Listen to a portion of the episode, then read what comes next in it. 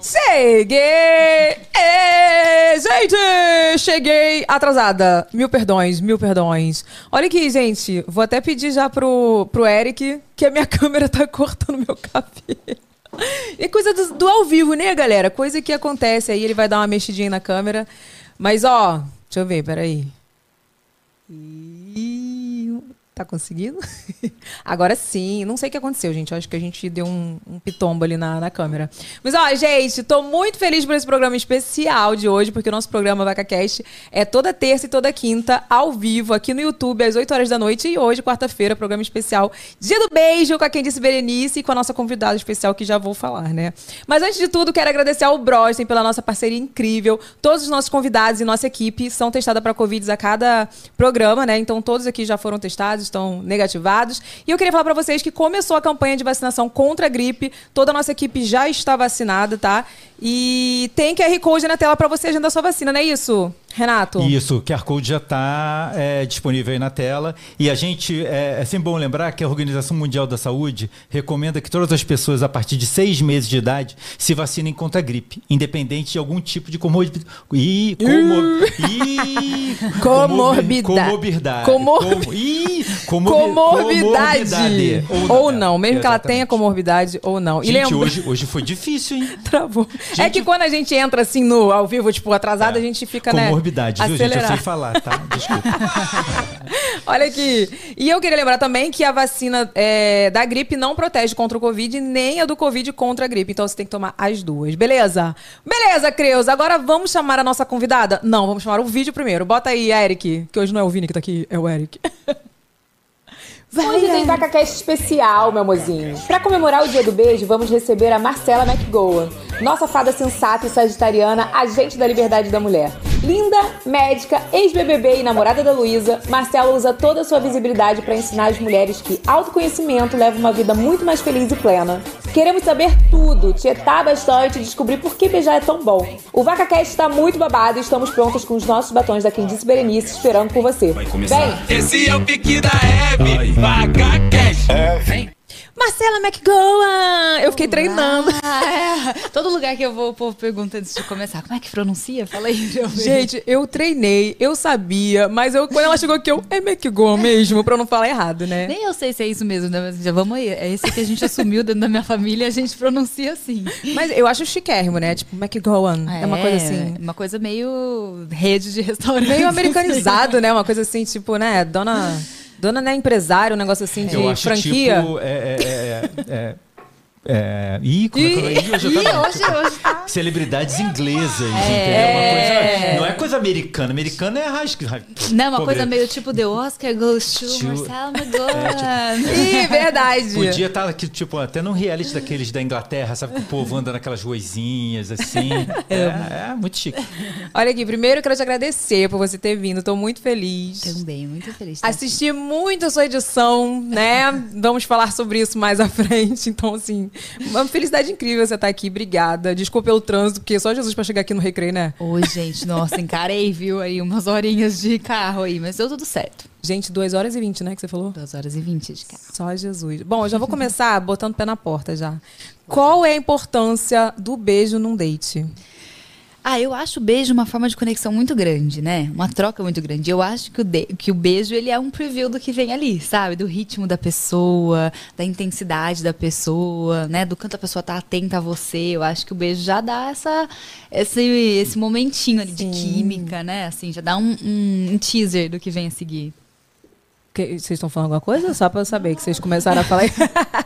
não, porque eu só chamei essa primeira pergunta, a gente não vai falar sobre isso primeiro, não. Porque eu queria falar pra vocês, galera, que já tá rolando a semana do beijo, não é isso, Renato? Rolando Da quem disse Beijo. Berenice. E a promoção é o seguinte: você comprando qualquer produto com foco nos lábios, você ganha outro, gente. Isso é muito maravilhoso. E você também tem o nosso cupom VacaCast que você vai ganhar frete grátis, tá, meu amorzinho? E mais um, um brinde especial. Não é isso, Renato? Tem, ó, tem QR Code na tela pra você poder comprar, né, os seus batons, os seus produtos, porque não tem só isso, né, meu amor? Tem aqui, ó, máscara 360, que é a que eu estou hoje. Inclusive, hoje eu fiz uma make bem glow, tá? Sim, tá É, maravilhoso. já, já fiz aqui, usei gloss, volumão, o boca- é, vermelho bocão nos olhos, nos lábios. Vou até retocar, porque eu comi pipoca. E eu Evelyn, vim então- de vermelho bocão também. Ah, e tá. de, de 360. Gente, Por esse isso- rímel é maravilhoso. É, foi tão Maravilhoso. lindas demais. É, e o seguinte, é, Ah. é bom lembrar, pessoal, que essa promoção tá rolando até o dia 15 só. 15 de Ah. abril. Então tem que correr e fazer logo as compras, que senão vai perder. Então corre, meu amorzinho, ó. A tá rolando até dia 15 de abril. Tem QR Code na tela.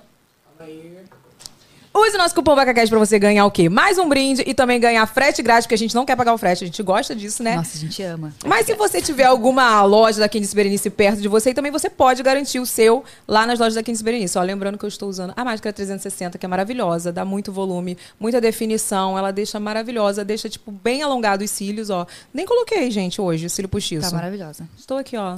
Maravilhosa. E com gloss volumão. Então garanta já lá os seus produtos. Tem QR Code na tela, aponta a câmera do seu celular e já garante. Ó, use o nosso cupom VacaCast. Beleza, mas antes de falar sobre beijo, sobre, né... Tem muita dúvida aqui, cara. Quando eu falei que tu ia vir aqui, o povo quer saber tudo. Tem beijo, mas tem outras coisas também que nós vamos perguntar, né, Renato? Que a gente gosta dessas coisas. mas eu quero saber quem era Marcela lá na infância, o que, que você fazia aqui, se você era moleca, se você era mais quietinha.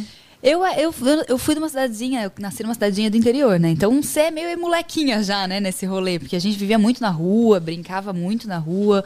Mas eu era um mix de coisas, eu era meio nerdzinha e meio moleca ao mesmo tempo. Eu brinquei muito, eu curti muito, mas eu era nerdzinha também, assim, eu gostava bastante de estudar, eu era meio na minha, ficava naquele mundo fantástico de, de desenhar coisas e, e escrever coisas. Então eu, era um mix ali de, de, de personalidades. Até hoje. Tem várias Até Marcelas. Desde lá, minha mãe não fez o diagnóstico lá, então ferrou, agora até adulta. Sou várias Marcelas. Mas eu acho que eu fui bem moleque. Eu me diverti bastante, assim, fui bem molequinha. E tua família é, tipo assim, é bem dividida? Ou elas eram super unidas? Porque tem família mais dividida, mais unida. Como que era tua família? Cara, eu sou pai de, de- eu sou filha de pais separados, então é, tinha uma divisão ali, né? Eu tinha dois mundos, a, a família da minha mãe com meu padrasto, minha mãe casou de novo, então eu tinha a família ali deles e tinha o núcleo do meu pai também.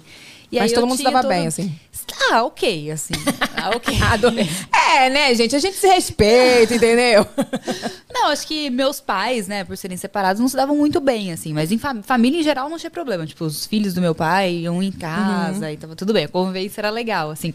Então era uma grande galera, assim. Eu, eu- quando eu, eu tenho sete irmãos, né, no total. Seis irmãos, Meu comigo são pai. sete. Então quando eu vou explicar pro povo essa grande família, tem todo esse contexto. A gente era, era unido, mas eu tinha núcleos diferentes ali que eu circulava também. Gente, como que é ter sete irmãos? Porque, tipo assim, não rola, eu acho que é a mesma coisa com amizade. Você acaba tendo mais afinidade com um do que com o outro, né? É, eu cresci dentro de casa mais com alguns, né, que moravam comigo. Por exemplo, os filhos do meu pai, ele tem mais três filhos, né, depois que eles divorciaram.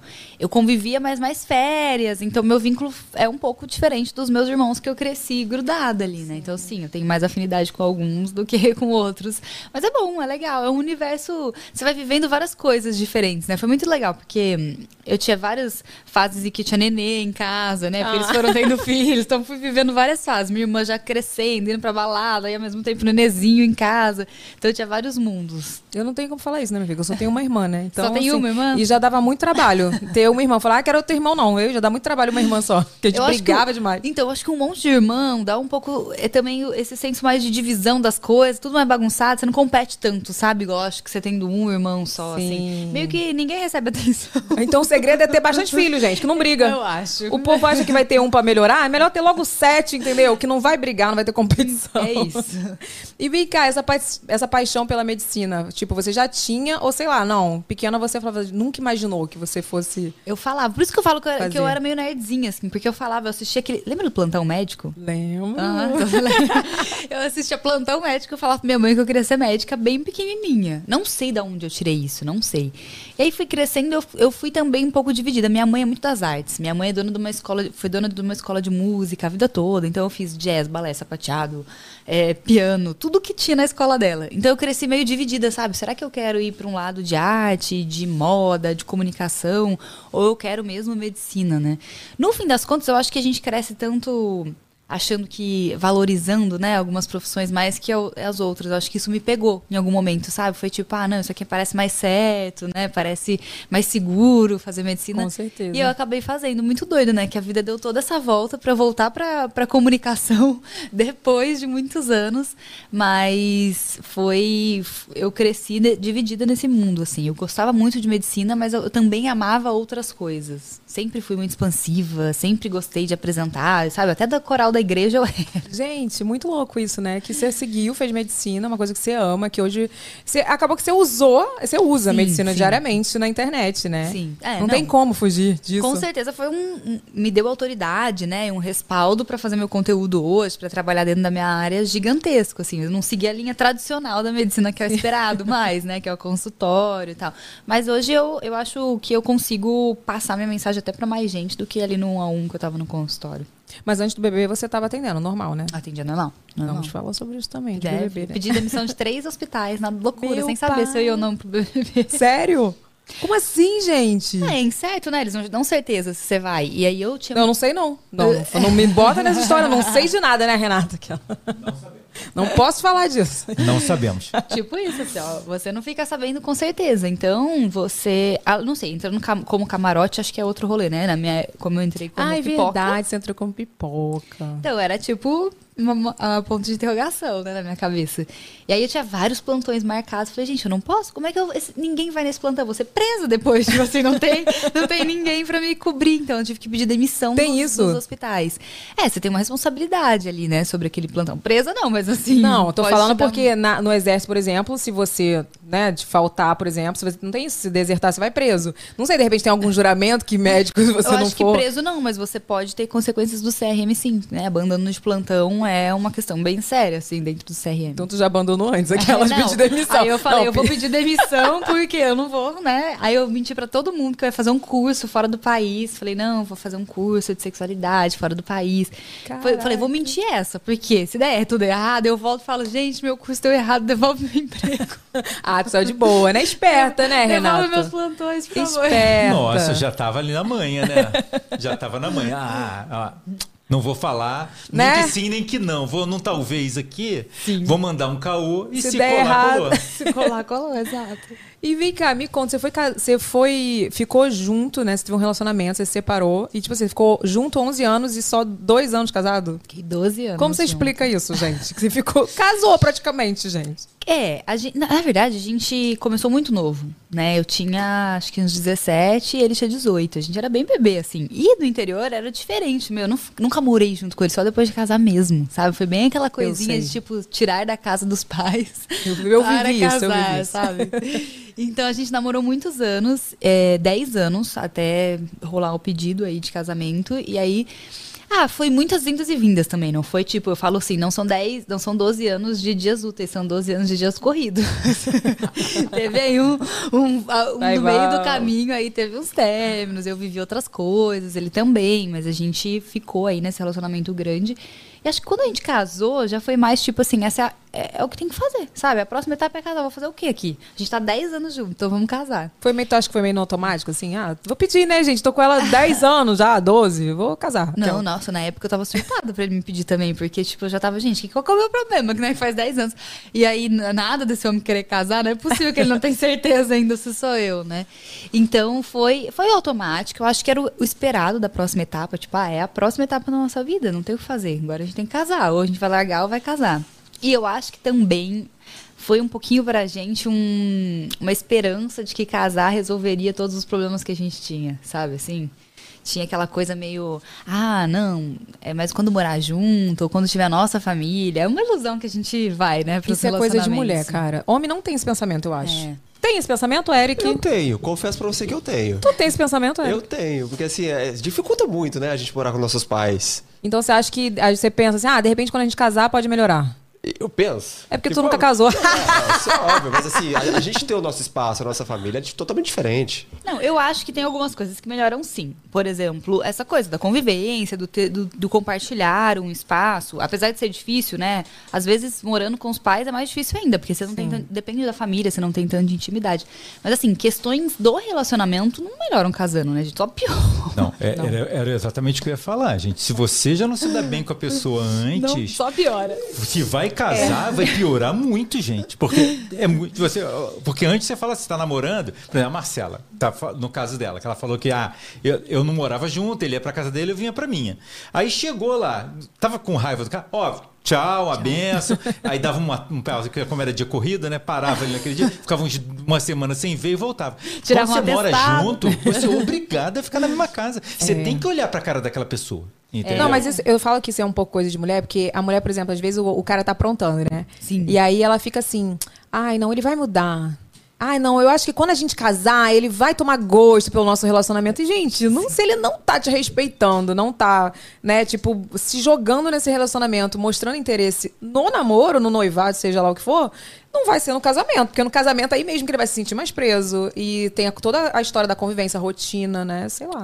Não, gente, casamento é um negócio que você, me- você mete boleto pra começar no meio do amor, entendeu? Te amo, então vamos aqui assinar um, um termo jurídico, meter religião, boletos, sabe? Cachorro e uma casa pra administrar e vamos ver se isso melhora. Realmente, assim, casamento é complicado, é pra você pensar bem, né? Nosso caso era uma questão, nem era assim, de, de aprontar, era uma questão de personalidades muito diferentes. Isso já era visível morando separada. E junto ficou tipo, nossa, o que a gente tá Não, fazendo eu, aqui, sabe? eu acredito, eu acredito, porque, cara, eu vou te falar. Quando eu casei, eu, eu achei que não ia durar um, an- um mês. Porque, tipo assim, a gente também tava namorando muito tempo. Não muito tempo, não, três anos. Mas quando a gente é, casou de fato, cara, a gente brigava muito, era por tudo. Sim. Tipo, eu, ele capricorniano, eu sagitariana. nossa. Eu, ei, tá tudo bem, bagunça, adoro uma bagunça. E ele, tudo certinho. Eu nunca esqueço o dia que eu cheguei na casa dele a primeira vez, que eu fui usar o banheiro, né, da, da casa da mãe dele. E aí, quando eu saí do banheiro, ele foi lá e ajeitou o tapete. Eu falei, meu Deus, eu vou sofrer com esse homem, né? Imagina, vou sair do banheiro, ele vai saindo, varrendo tudo que eu faço. Ajeitando o seu caminho. É difícil, né? É, Convivência é difícil, é difícil. Eu acho que você tem que ter muito, muito espaço de diálogo, maturidade, né? Tipo, hoje eu moro com a Lu e é outra vida, assim, porque por mais que a gente tenha as nossas diferenças, a gente tem muita maturidade. Então vai conversando, vai ajustando, sabe? Vai, Com certeza. vai se encaixando. Então é outro rolê. E o que, que você acha que essa experiência mudou em você, assim, na Marcela? De ter sido casada? Sim, de tudo, de Ah. vida, de como pessoa. Eu acho que foi um grande amadurecimento. Eu tinha que viver, sabe? Eu não sou essa pessoa muito que olha pra trás e, ai, nossa, que saco. Não, tipo assim, tudo que eu vivi era aquilo ali. Naquele momento fazia muito sentido pra mim, assim. Foi uma grande, um grande aprendizado é, de limites, sabe? De me ver dentro de um relacionamento, de ver que- quem eu era como mulher, o que eu queria, o que eu não queria. Até assim, eu acho que dentro daquele relacionamento que eu tive, eu cumpri todas as expectativas sociais que tinham pra uma mulher, sabe assim? Então, tipo. Dá, dá um exemplo. Ah, era, o era príncipe e princesa da cidade, sabe? Assim, os dois. Tipo, todo mundo achava a coisa mais linda do mundo. Eu casei do jeito, sabe? Tudo bonitinho, tudo certinho. Todas as expectativas sociais do papel que uma mulher deveria desempenhar tava ali, sabe? Ah, o relacionamento assim, com o cara assado, dadadã, tudo que o povo vislumbra, o casamento foi lindo, não sei o quê. Então, tudo que era assim, eu vivi. Tipo, saí de casa só pra casar, formei primeiro, sabe? Tudo bonitinho, assim. E aí. E, e eu acho que se eu não tivesse vivido, talvez eu nunca teria tanta consciência de que não precisava, sabe? De nada disso. Nada disso. Mas foi um aprendizado bom, assim, de, de. Eu acho que eu tinha que cumprir. Pela minha criação, pela minha vida, pela bolha que eu vivia.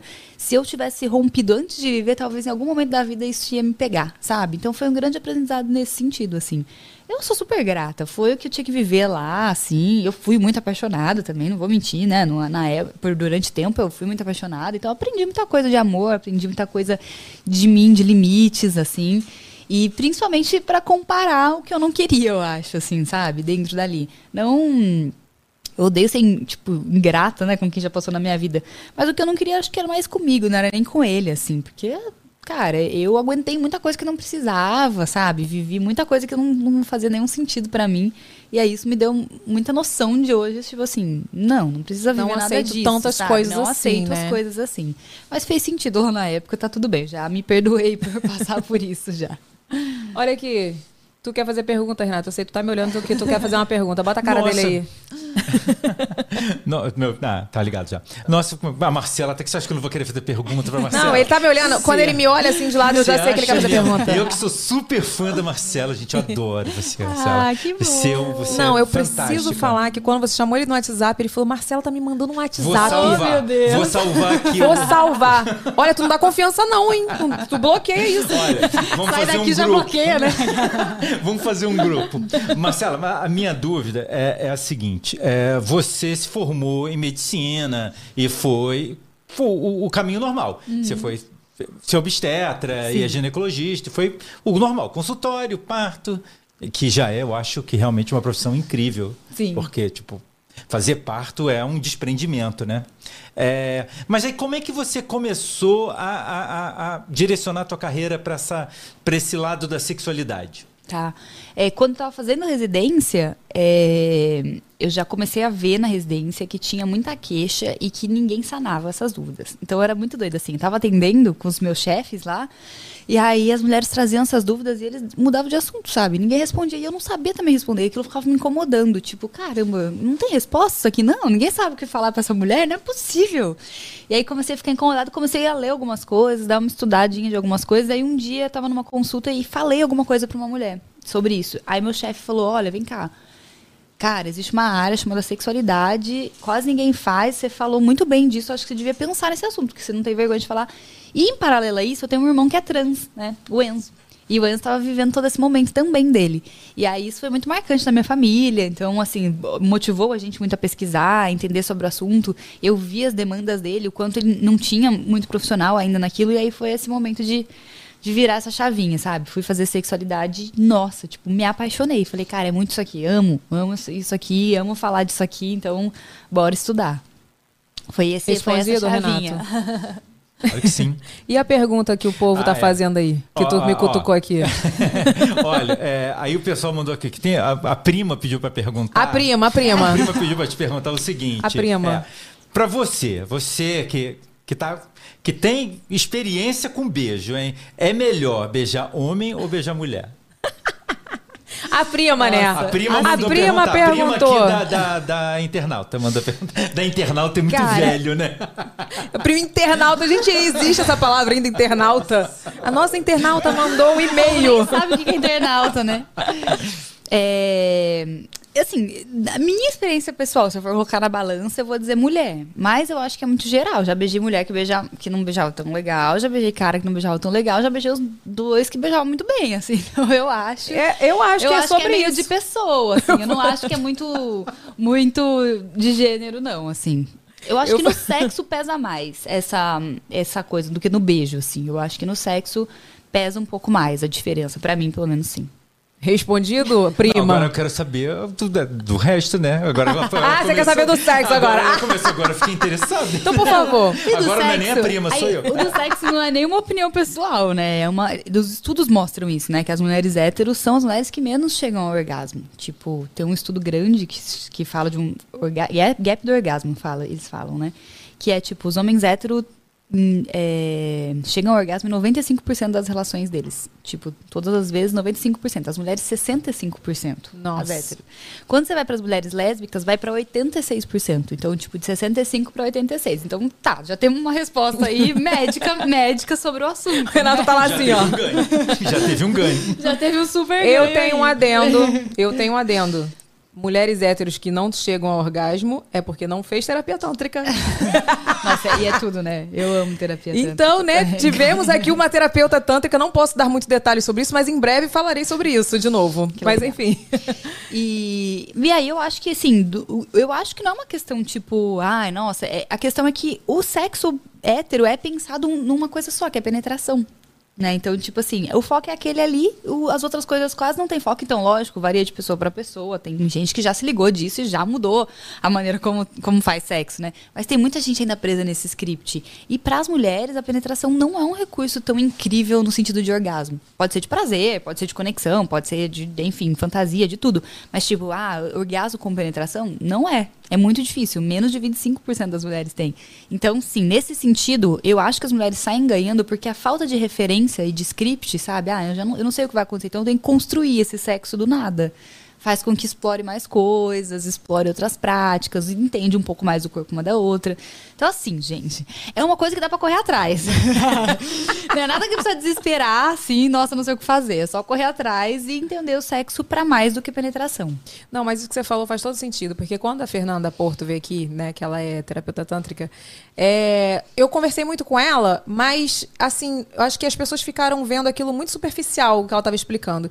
Depois que eu parei para conversar com ela no off mesmo, é, é muito autoconhecimento. Por isso que a mulher precisa se conhecer. Tem mulheres que têm preconceito com masturbação. Sim. Né? Mas por uma questão, talvez, da, da, da criação dela, né? Aquelas aqueles tabus que veio da família, né? Aquele de não se tocar, de ser pecado, tal, não sei o quê. Então, pr- primeiro de tudo, às vezes ela não se conhece, né? Ela não tem é é aquela coisa muito rápida às vezes, porque ou tem um filho aí tipo, né, eu tô falando do sexo hétero, né? Aham. Então assim, é realmente é uma coisa, elas acabam focando, eu acho, né? A maioria acaba focando ali no, no prazer do parceiro e esquece delas, né? E tipo assim, eu participei de um encontro de casais. Ó que coisa chique, encontro de casais. Sério mesmo.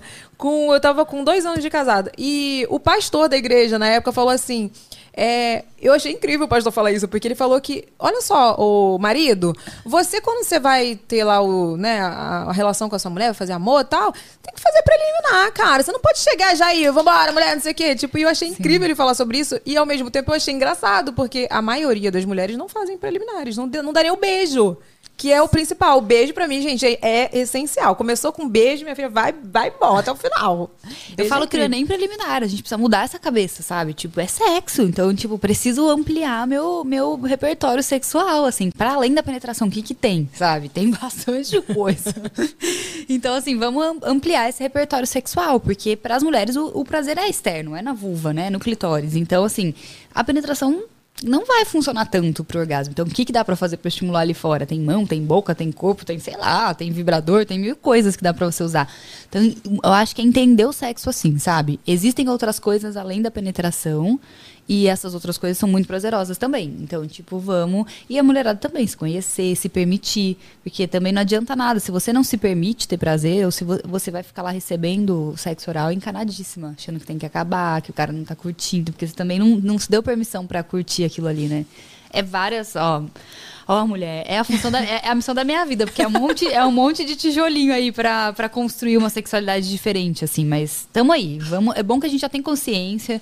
Então agora é começar a mudar, assim, sabe? Começar a abrir a cabeça. Babado, né, Renato? É, isso, então isso quer dizer que a vida da mulher hétero realmente não é fácil. Não é fácil. Vai se conhecer, minha filha. Vai buscar lá. É eu falei. A, a Fernanda que veio aqui falou que não, pra ela não existe rapidinha. Não existe, né? Não existe. Ela- eu falei assim, mas nem às vezes, às vezes é rapidinho. Ela, não, não existe rapidinho. Se é pra ser rapi- rapidinho, é melhor nem fazer. Ela falou, porque tem que ser direito, você tem que estar entregue. Ela é muito aquela coisa de energia. De troca. De troca, de amor. Ela, não, você tem que se amar, entendeu? Se tocar. Eu fiquei assim. Sabe o que eu acho, de verdade? Eu acho que assim, tem. O sexo, às vezes a gente vai pro sexo por motivos diferentes, né? Às vezes é buscando uma super conexão, às vezes a rapidinha é só um tiquitã, né? Não é- sabe, assim, é só tipo uma expressão do tesão ali. Você sabe que ele vai gozar, tá tudo bem também, sabe? Às vezes é uma expressão do momento de tesão ali. O que não pode ser é tipo, ah, milhões de rapidinhas porque funcionou pro outro lado, gozou e eu fiquei tipo sem nada, sabe? Assim. Então, mas eu, eu, eu acho que rapidinhas são válidas, mas se, se ela tiver dentro do objetivo que você está buscando. Ah, nesse momento o que eu queria era me, é, ali me esfregar e viver esse momento de tesão louco, mesmo que eu sei que eu não vou gozar agora porque não vai, sabe, não dá tempo, não- não- mas eu queria, eu quero assim mesmo, eu acho válido. O que eu não acho válido é ser sempre isso, sempre esse raciocínio, né? Tipo, eu não acho que a gente tem que ter orgasmo em todas as relações, mas eu também não acho que nunca ter orgasmo seja uma, uma coisa. Ou não ter orgasmo na maior parte das vezes seja válido, não acho mesmo. Não, com certeza.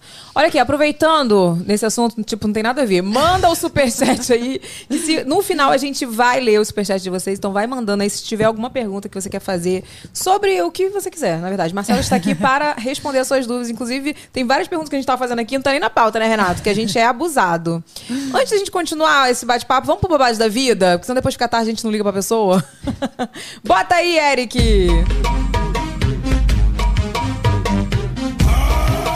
Babado, meu amorzinho, de hoje é da Wanda. Que, que- olha o babado, gente. A sogra dela pegou ela fazendo sexo na cozinha. Que Que babado é esse, gente? É a vida, né?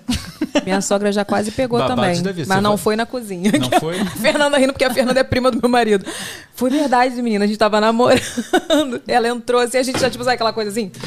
Ah, tipo, né? Finge que nada aconteceu. Ninguém percebeu, né? Ninguém Imagina. percebeu, mentira. Vai, bota aí, Eric. Lá estava eu e meu marido, bem tranquilamente, no rally rola na cozinha da casa da minha sogra. Isso mesmo. Todo mundo dormindo, né? A gente resolveu fazer o quê? Namorar lá no fogão, né? Ô, ideia brilhante. Do nada, minha sogra chega e acende a luz bem na hora do vamos ver. Vamos ver, né? Porque ela viu. ela simplesmente não teve reação nenhuma. Soltou uma palavra, apagou a luz e fingiu que era sonâmbula e saiu andando. Gente, eu não consigo tirar essa cena da cabeça, apesar de fazer muitos anos. Eu olho pra cara da minha sogra e eu lembro dessa cena. Isso porque foi uma das vezes que a gente foi pego em flagrante, né? Teve outras cenas, outras pessoas. Ai, Ela Jesus. também, né? Adolescente, né? Essa época de adolescência é fogo. Mas essa foi uma das mais engraçadas que eu já tive nesse constrangimento. Gente, você imagina. Uma... Uma das vezes, né? Não, é. Ela gosta de transar perigosamente. A gente já Gosta. sabe, em lugares aí abertos ao público. Não, e, gente, ela fingir que é sonâmbula foi ótimo, né? Foi uma estratégia maravilhosa. Ela preferiu um diagnóstico do que assumir que ela viu ali o filho dela transando. Eu também, talvez. Não podia ter falado, né? Gente, era a cara da minha sogra falar assim, gente, ó, pô, caraca, né? Tem lugar pra tudo. No fogão, não, né? Pelo amor de Deus, a gente cozinha aí. Minha cara da minha sogra dá uma zoada Pelo menos gente. tira as panelas de cima do fogão. Olha aqui, vamos ligar pra ela ou não vamos? Bota a roleta aí, Eric, pra gente ver se liga ou se não liga. Qual vai ser o nome da roleta hoje? Quero ver. Marcela decide o nome da roleta. Ó, temos sim liga. Que isso, gente? Temos sim liga, liga, liga, liga, não liga, liga agora e por favor liga. Vocês querem que ligue mesmo, né? Não tem, só tem um não liga. Vai.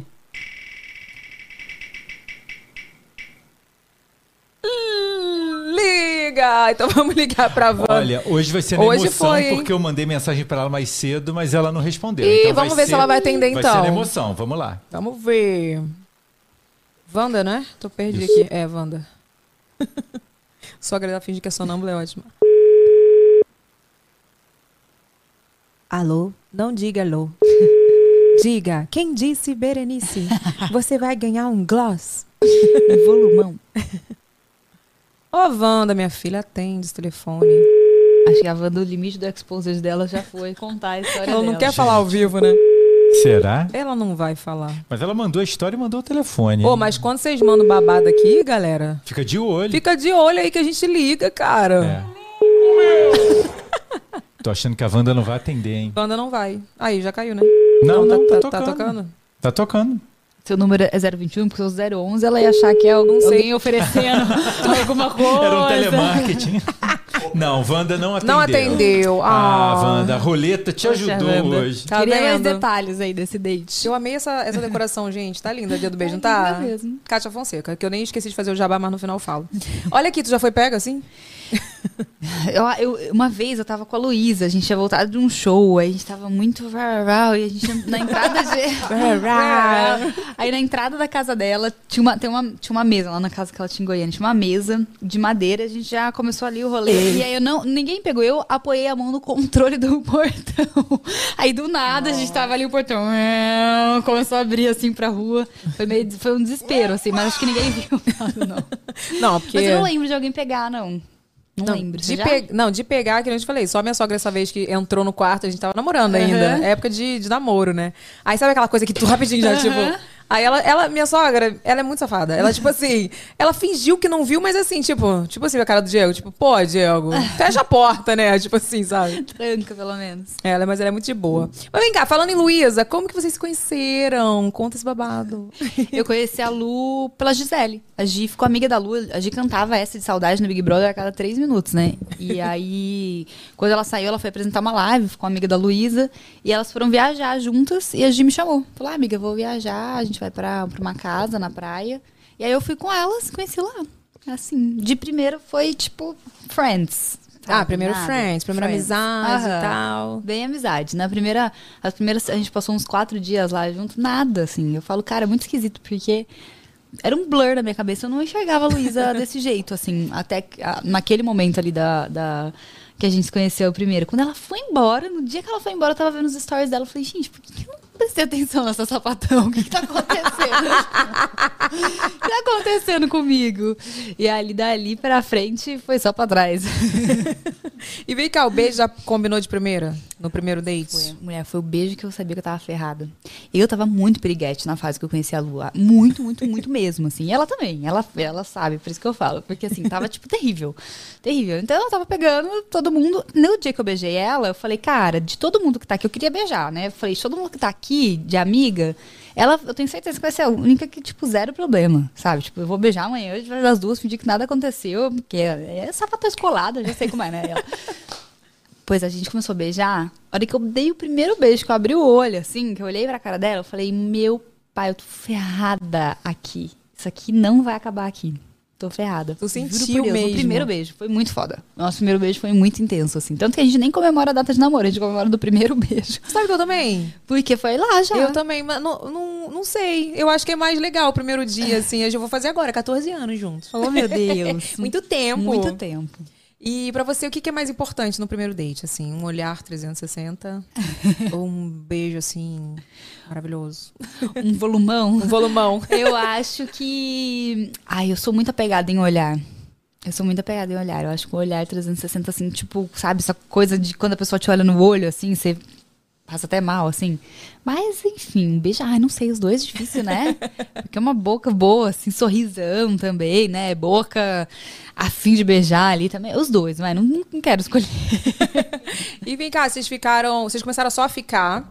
Ou já de cara vocês. Ai, não, bora, vamos namorar. Foi Cara, tipo a assim. gente ficou e ficou grudado, assim, sabe? Ficou e foi falando todo dia, trocando mensagem todo dia, aquela doideira, assim.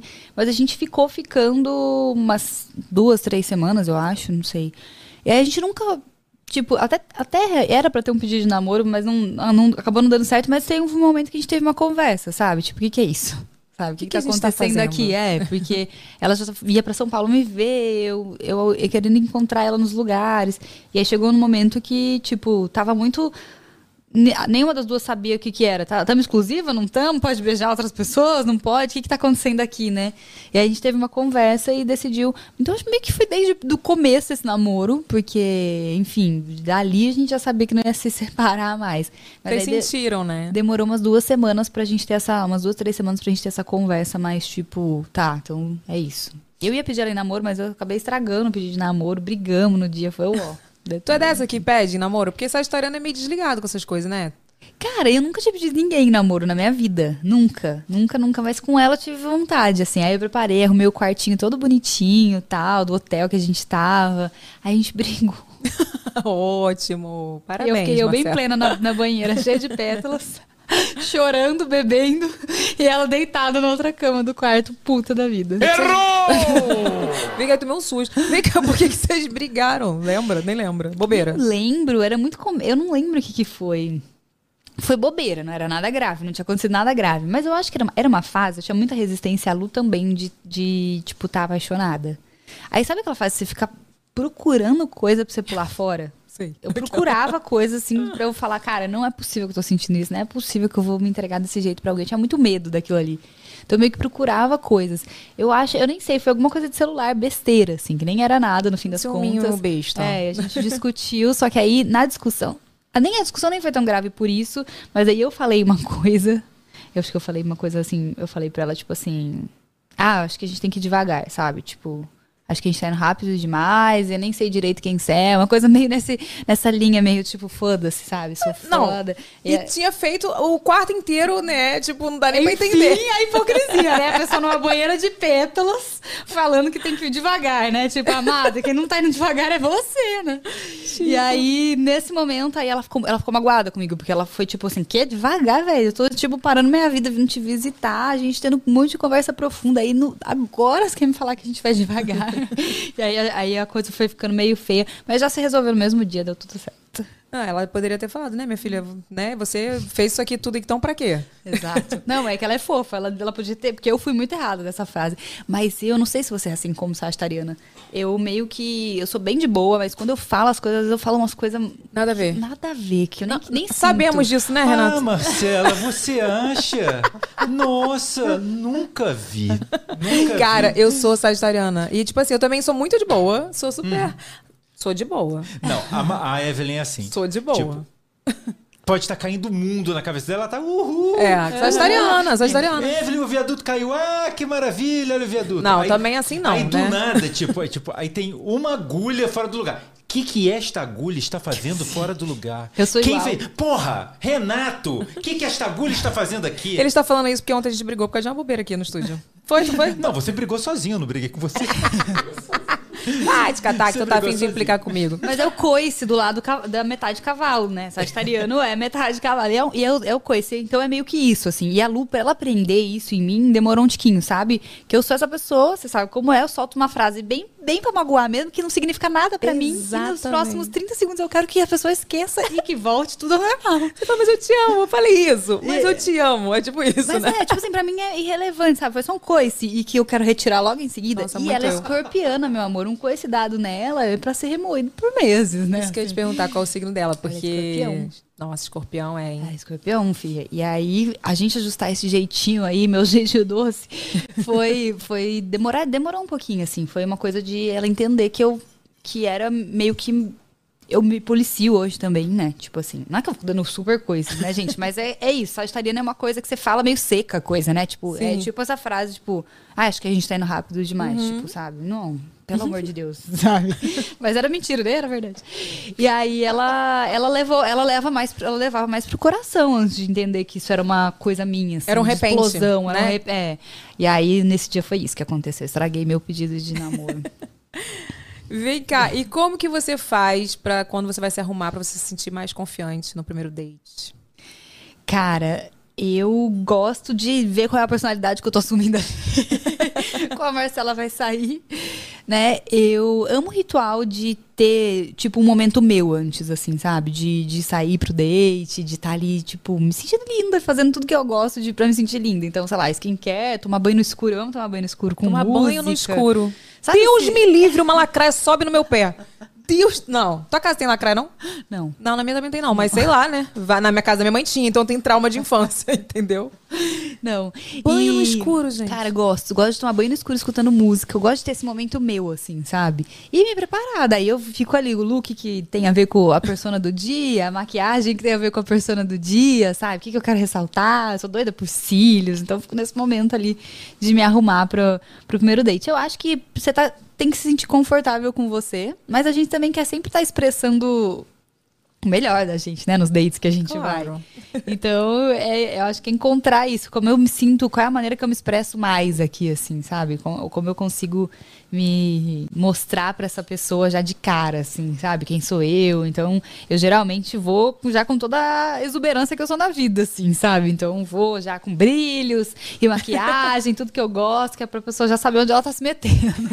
E vem cá, o que não pode faltar? Num date? É, num date. Ai, papo bom, né? Por Você favor, não né? acha? Por favor. Nossa, é. Porque mesmo que não bater a química, pelo menos valeu a Pelo conversa. menos você bateu um papo, teve ali, conversou. Amizade. Pelo menos lá. virou amiga, aquela. Mas olha só, É, vou amizade. compartilhar uma coisa com vocês. Tipo, quando, tipo, aí você tá no date, aí deu o beijo, aí não rolou, mas dá uma melada em tudo, não Gente, dá. Tipo, tenho uma- Aí você já fica com, tipo, com o ranço da pessoa, assim, ai, que saco, tem que ficar aqui, tá, fica contando a hora pra ir embora. Eu já tive duas. Eu tive uma história que eu chorei, literalmente, no date. Ai, porque gente, o beijo era tão ruim. Tão ruim que eu não sabia o que fazer. Quando você ficar desesperado, porque eu não queria que ele desse mais nenhum segundo de beijo em mim, sabe? Tipo, eu tava em pânico. Igual e era dentro do carro, sabe? Não tinha mais gente, não tinha. Não tinha o que fazer pra acabar. Não era nem uma balada, né, pra tu fingir que tá Nada, nem pra beber ou fazer um xixi. Ele queria ficar beijando, beijando, beijando. E o beijo era. Não sei se existe beijo ruim, né? Mas não encaixou com o meu ali, sabe? Vamos dizer assim. Era um beijo o quê? Babado? Babado. Ah, então é isso, Rápido. gente. Existe beijo ruim e é o babado. Se Existe, existe, sim. se Existe existe beijo um ruim, beijo sim. ruim, eu acho que o pior de todos é o babado. É, eu não Sério? sei, mas assim, não, às vezes sabe ele acha que alguém é? que. Beijo com- uma língua esquisita. É, tem, não é? Ou Nossa. beija rápido, assim, parece que, Tipo, que né? é um liquidificador ali, né? Um negócio Não, meio. desentupidor de pia também é horrível. É, É, isso, gente. de pia. Como que é o... Chupando. Pelo amor de Deus, gente. Nunca peguei esse, não. Ó, já tive beijo babado, trau- traumatizei, que assim, era uma coisa. Foi o meu primeiro beijo, na verdade. Aí você imagina, primeiro beijo babado. Você traumatiza, você fala, nunca mais quero beijar na boca na vida. E um com a boca presa. Já beijou boca presa? Não, como é boca presa? Que não faz nada. Beija assim, Ah, que tipo, não tristeza. beija. Era... Gri- Gringo não põe muita língua, né? Igual a gente põe aqui, assim. Eu já beijei uns gringos também que. Tu tipo, foi lá e meteu a língua e ele fica tipo assim. É, que tipo, isso? que isso? De onde veio essa língua? pois é. Mas esse eu chorei. Aí eu chorei no carro, porque, tipo, eu comecei a ficar tão desesperada que eu comecei a chorar. E aí ele falou, o que tá acontecendo? Tu Aí começou a chorar falei, porque tu não tava "Aham, aguentando mais. aham." Que isso? Porque eu não queria que ele me desse nem um segundo de beijo. Sério, eu não sabia o que falar. Não, tipo, eu não tinha o que falar pra ir embora, sabe? Aí eu comecei a chorar. Ele, o que que tá acontecendo? Aí eu falei que eu tinha muita saudade do meu ex, tava sofrendo. Eu já mandei essa. Eu já mandei essa por também. Deus, por Deus, esse me marcou. Esse date foi triste. Ele me deixou em casa e eu, tipo, nossa, que vergonha, mas era o que tinha de recurso ali no momento pra escapar do date. Não, mas foi fofo, porque você, pelo menos, você não quis magoá-lo. Ah, mas como que você fala? Como que fala pra alguém você beija mal? Eu achei estranho tu não falar, porque Sagitariano fala. Super falaria. Não, não, não. Acho Eu falei, o meu sabia? coice não tava eu pronto. falei pro Você meu falou? primeiro beijo, eu falei. Não, porque, tipo assim, era meu primeiro beijo. Aí eu, eu tinha falado. Aquela coisa de criança, eu tinha 12 anos quando eu beijei a Aham. primeira vez. E aí, tipo assim, eu, eu, eu falei pra ele que era meu primeiro beijo. E aí, quando eu acabei de beijar, eu falei assim, nossa, eu achei muito ruim. É, eu falei assim, é, é ruim beijar assim? Aí ele. É, ele ficou todo sem graça, ele fica com uma dó, sabe? Ele, é, não, você vai acostumar. Aí depois, assim, pô, passou o tempo, eu fiquei traumatizada mesmo. Eu falei, ai, não vou beijar mais ninguém, né? Esse beijo babado. Todo mundo sabe essa história, é jereco, né, gente? Durou Jereco. meia hora? Da pavuna. Essa- Durou é. meia hora. Deus me defenda, não durou nem cinco minutos que eu saí de lá correndo. Aí eu fui beijar depois é, de, um, sei lá, uns três anos. Traumatizou. Traumatizei, fui beijar. Não. Eu tava com 12, 13, 14. Não, dois anos depois, que aí eu beijei um menino na escola. Aí foi o beijo. Aí eu falei, ah, Jereco beija mal. Não era, o, não era, tipo, o beijo não era eu que isso. não gostava de beijo. Não, a minha primeira vez foi assim, na verdade, nem, nem achei tão ruim, mas eu pensei, gente, sexo é isso? Nossa, que Ah. triste, chato, sabe? Tipo, eu não sabia o que fazer, não sabia nada. Eu fiquei igual, tal qual, uma boneca inflável deitada na cama. Tipo, não curti nada. E quando terminou, eu falei, gente, que que é isso? Isso é sexo? Tipo, o que, que o povo fala tanto disso aqui, né? E foi isso. Mas beijo ruim, eu tive esse date. Tive uma menina uma vez também que ela parecia um polvo. Eu não sei de onde saía tanta mão dela. Eu tava no meio de uma balada e eu tava constrangida, assim, porque ela colocava a mão em. Tinha tantas mãos que eu não sabia nem se eu tava beijando mais de uma pessoa ao mesmo tempo. Sei lá o que tava acontecendo. Não, na balada talvez tivesse mesmo, né? Não, mas não tava, não. Eu só que ela, eu tava, tipo, sem saber lidar com a situação ali. Também foi um beijo, foi um, foi um beijo que eu tava doida pra ir embora, assim. Nossa senhora. É, eu ia falar um negócio que esqueci, a B12, gente. Outra eu falei que a B- minha B12 tá baixa. tipo, toda hora eu vou falar um negócio e eu esqueço, mas enfim. Gente, é, vou só falar uma coisa que eu, que eu esqueci. Não esquece de deixar o seu comentário aí, fecha o chat, deixa o seu comentário, porque os- o que vocês escrevem aí no chat não fica salvo como comentário. Então comenta aí o que vocês estão achando, que eu quero saber. É, sugestões de próximos convidados, enfim. Deixa o seu comentário que a gente quer saber, beleza? E manda o superchat que a gente vai ler no final. É, Vi, não esquece do like, pra galera dar um likezão. Verdade. Clique em gostei também, que não custa nada, né? Você pega seu dedo de tirar a meleca aí e clica em gostei. Evelyn, olha só, Ah. tem uma notícia aqui. Uma notícia. Wanda apareceu. Wanda apareceu. Wanda apareceu e quer falar. Ih, meu Deus. E agora? No Vamos meio do, do negócio. Vamos Então ligar? vai. Então vamos A ligar, gente né? tá interessado? Tamo, Vamos né? ligar, claro. Claro que tamo. Vamos ligar. Wanda. O que que Wanda tava fazendo? Transando. Transando. Vou mandar essa, vou mandar essa. Wanda. Alô, Wanda! Oi! Wanda, Evelyn Regg Marcela McGowan aqui falando com você. Tudo bom, Wanda? Boa noite, mulheres. Tudo? Mulher, tu tava fazendo o quê? Um sexo no fogão, né? Que tu não atendeu. Tava com fogo, né? Meu Deus. O que, que tu tava fazendo A que tu não história que eu atendeu? conto. Ah, eu tava com, com, com meu filho. Eu tenho três crianças aqui, né? Então tava, Sabemos, tava sabemos. dando banho nas crias. Ah, entendi. Vem cá, e a tua sogra? Como que foi esse babado, menina? Ela fingiu que ela era sonâmbula, foi isso? Mano, meu Deus, ela virou uma sonâmbula, real. Gente, eu, é inesquecível essa história, cara. Né? É, o começo de namoro é um, um fogo que eu não sei de onde sai, né? Não, nem sei. E Também. a gente lá no Rally em- praticamente em cima do fogão, né? Com o traseiro em cima do fogão. Aí a senhora aparece e me acende a luz. Gente de Deus. Vem cá, e ela nunca Olha- comentou sobre esse assunto com vocês, não? Tipo, ah, aquele dia eu peguei vocês. Você acredita que nunca? Nossa, graças a Deus, que eu acho que eu não era mais nem casada. Ela nunca comentou depois desse dia. Isso que foi uma vez né? As outras vezes que o- outras pessoas pegaram é pra contar. Mas tu também, Olha, tu também é safadinha, hein, Wanda? Tu também, hein? Não perde Menina, tempo. Eu Por isso era, tem três né? crianças. Eu era, agora eu tô mais tranquila. Sim, sim, Por isso tem três muito. Eu era, eu né? era terrível, gente. Eu tinha um fogo que só Jesus. Aí as- o marido não ajudou, né, também, com fogo. Aí pronto. Ô, Wanda, mas foi um Precisava prazer de- falar de contigo, fogo, viu? fogão. prazer foi meu. Obrigada por você ter enviado seu babado. T- Tivemos que ligar, né? Pra gente saber Desse exposed aí. desse escutar ao exposed. vivo. Ah, já, eu vou ter que mandar outros babados depois, então. Pode mandar. tem muita Um beijo, Wanda. beijo, obrigada, viu? Sossegue, hein? Tchau. Sosseguei. Olha aqui, vamos pro momento jabá logo, já que estamos aqui? Baixo. Momento jabá é o momento jabá que a gente faz o jabá dos seguidores aqui, né? Então hoje é muito especial pra mim, gente, porque é o momento jabá do estúdio de tatu e body piercing da Lívia Regli, minha irmã. Bota o vídeo aí, Eric. Oi, meu nome é Lívia Regli, sou body piercer e eu queria apresentar pra vocês o meu trabalho. Eu faço projetos auriculares, se você tem vontade de colocar um piercing deixar a sua orelha super ornamentada. Eu já furei a Eve, já furei minha filha, já furei uma galera aqui da internet. Se você tem vontade também de ter uma orelha super ornamentada, com joias de qualidade, eu te convido a visitar o meu Instagram, Lívia Regli Tatu. O nosso estúdio está localizado na Barra da Tijuca, bem pertinho da Estação Jardim Oceânico. Aproveita, segue lá e faça seu orçamento com a gente. Eu tenho certeza que vocês vão amar. Ai, gente, que bonitinha minha irmã falando. Eu fico toda orgulhosinha. Minha irmã. Nossa, se eu tivesse uma irmã body piercing, eu ia ter, tipo, nossa Não, olha aqui, senhora. minha filha. Olha isso aqui. É. Olha aqui. Eu ia ser desse nível aí, gente. Não, e aí eu fico toda hora. Ai, vamos fazer mais um. Ela não, sossega. Eu falei, cara, mas tu, tu faz de todo mundo. Ela para, calma, porque eu tive uma recuperação difícil porque eu tava tomando Rocutan. E daí, agora não. Agora que eu fiz esses últimos, super rapidinho. de boa. Super rapidinho. Mas então é isso, ó. Tem o arroba aí, é Lívia Regli Tatu, vai estar no box de informações, né? Ô, Renato.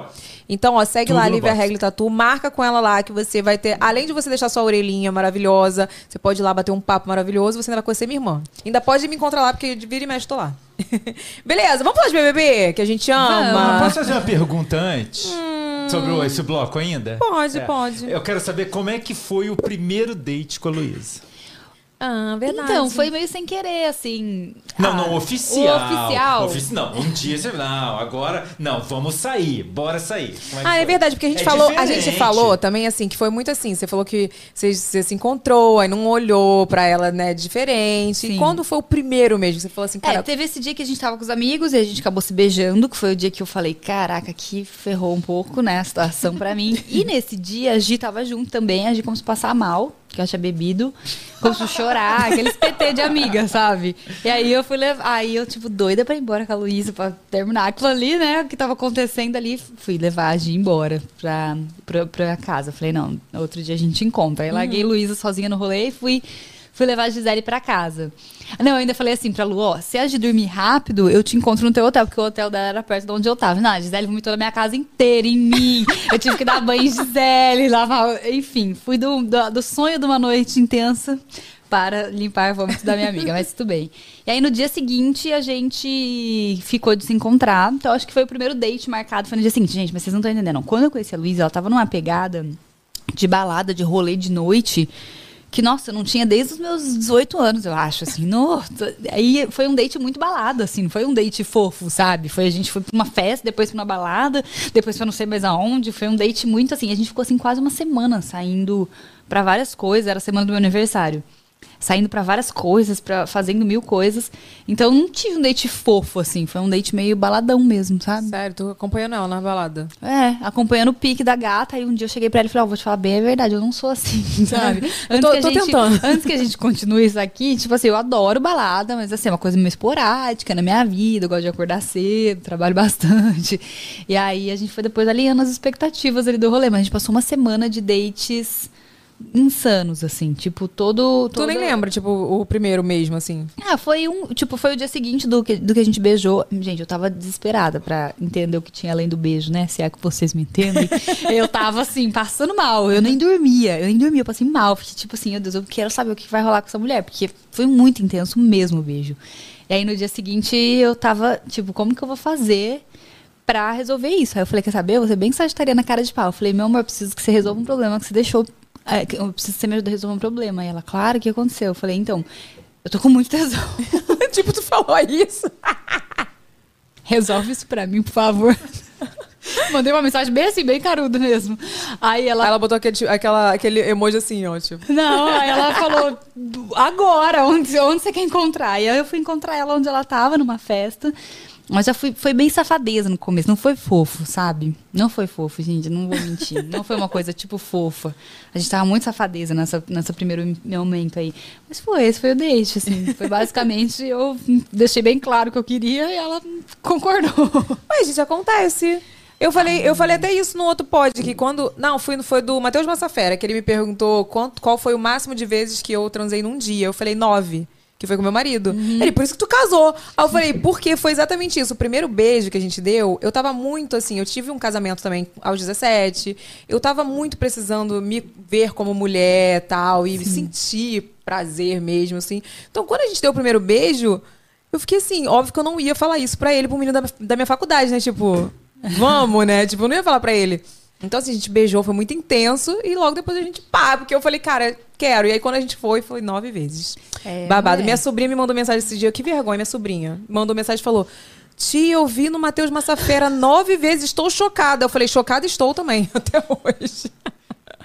Olha aqui. Mas eu acho que não tem melhor maneira de começar um relacionamento Eu do que acho. com safadeza. Eu acho. Ai, eu gente, acho. Sim, é assim. Foi bom, a gente já alinhou ali desde já a expectativa. O amor veio depois, foi sendo construído em cima daquele tesão. Não, porque você imagina, você Não. começa, né, namorar, e aí vai beijar igual o homem que tu beijou lá e chorou. Imagina? Já pensou? Você imagina, gente? você chorar a vida inteira. Não, mas na verdade eu acho assim, é, é- é que química, existe química real, né? Assim, existe começo de namoro, com todo mundo a gente tem um pouco mais, né? Mas tem gente que você tem um negócio, né?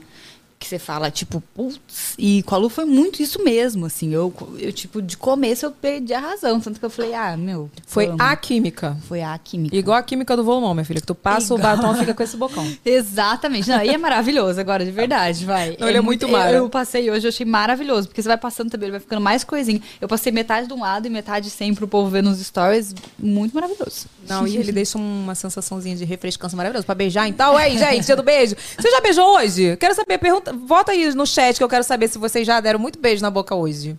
Eu não dei hoje, porque não dei hoje, ficou muito, né?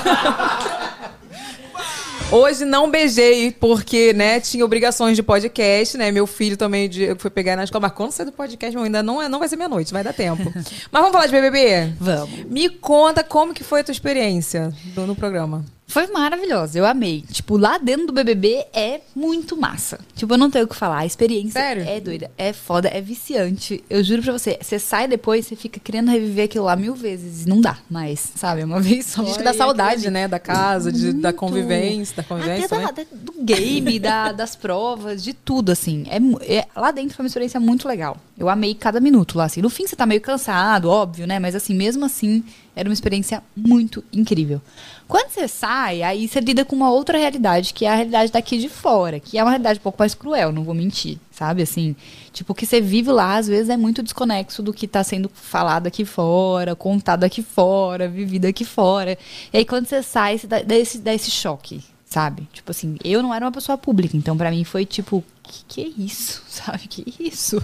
Não, mas eu acho que. Cara, é porque você entrou tão maravilhosa. A gente, todo mundo. Cara, você. Tem até essa pergunta aqui, né? Como que foi pra você saber quando você saiu que você era favorita pra ganhar o prêmio? E eu depois. Você quis matar o Daniel? Não, não, não quis. Porque você, de novo, vai me entender. Como uma boa sagitariana, eu fiz exatamente o que eu faria. Que foi? Eu faria a mesma coisa, gente. Não dá. Ai, eu sinto eu queria matar o Daniel, por eu você. sinto decepcionar, mas eu ia beijar do mesmo jeito. Quem eu quisesse. Fosse o Daniel, fosse qualquer outra pessoa, sabe? Assim. Mas eu nunca, eu nunca tive a percepção que eu era favorita lá dentro. Nunca, nunca, nunca. Nunca me achei um perfil de alguém que seria favorita lá. Primeiro que eu ainda era engessada no, na imagem do BBB das gostosas, sabe? Eu nunca tinha. Fazia muito tempo que eu não acompanhava muito o BBB. E o pouco que eu tinha acompanhado do 2019 era, galera, militância não funcionou de jeito nenhum no 2019. né? Sim. Então, quando eu entrei, eu falei, cara, eu acho que eu não sou um perfil pra ganhar isso aqui de jeito nenhum. Assim, mas é isso, sabe? Eu fui mais pra viver, por Deus, sem mentira nenhuma. Eu precisava viver a experiência. Falei, mano, eu não vou nunca, não, tipo, falar não pra isso. Eu quero muito viver isso aqui. E aí. Então eu não, nem tava tanto nessa expectativa de ganhar ou achando que eu era super favorita pro prêmio, nada disso. Então quando eu saí foi um choque quando as pessoas falaram isso. Tipo, eu falei, gente, como assim? Tipo, nunca imaginava. Até quando a Ivy entrou na casa e falou, não, o pessoal lá fora gosta muito de você, eu fiquei já tipo.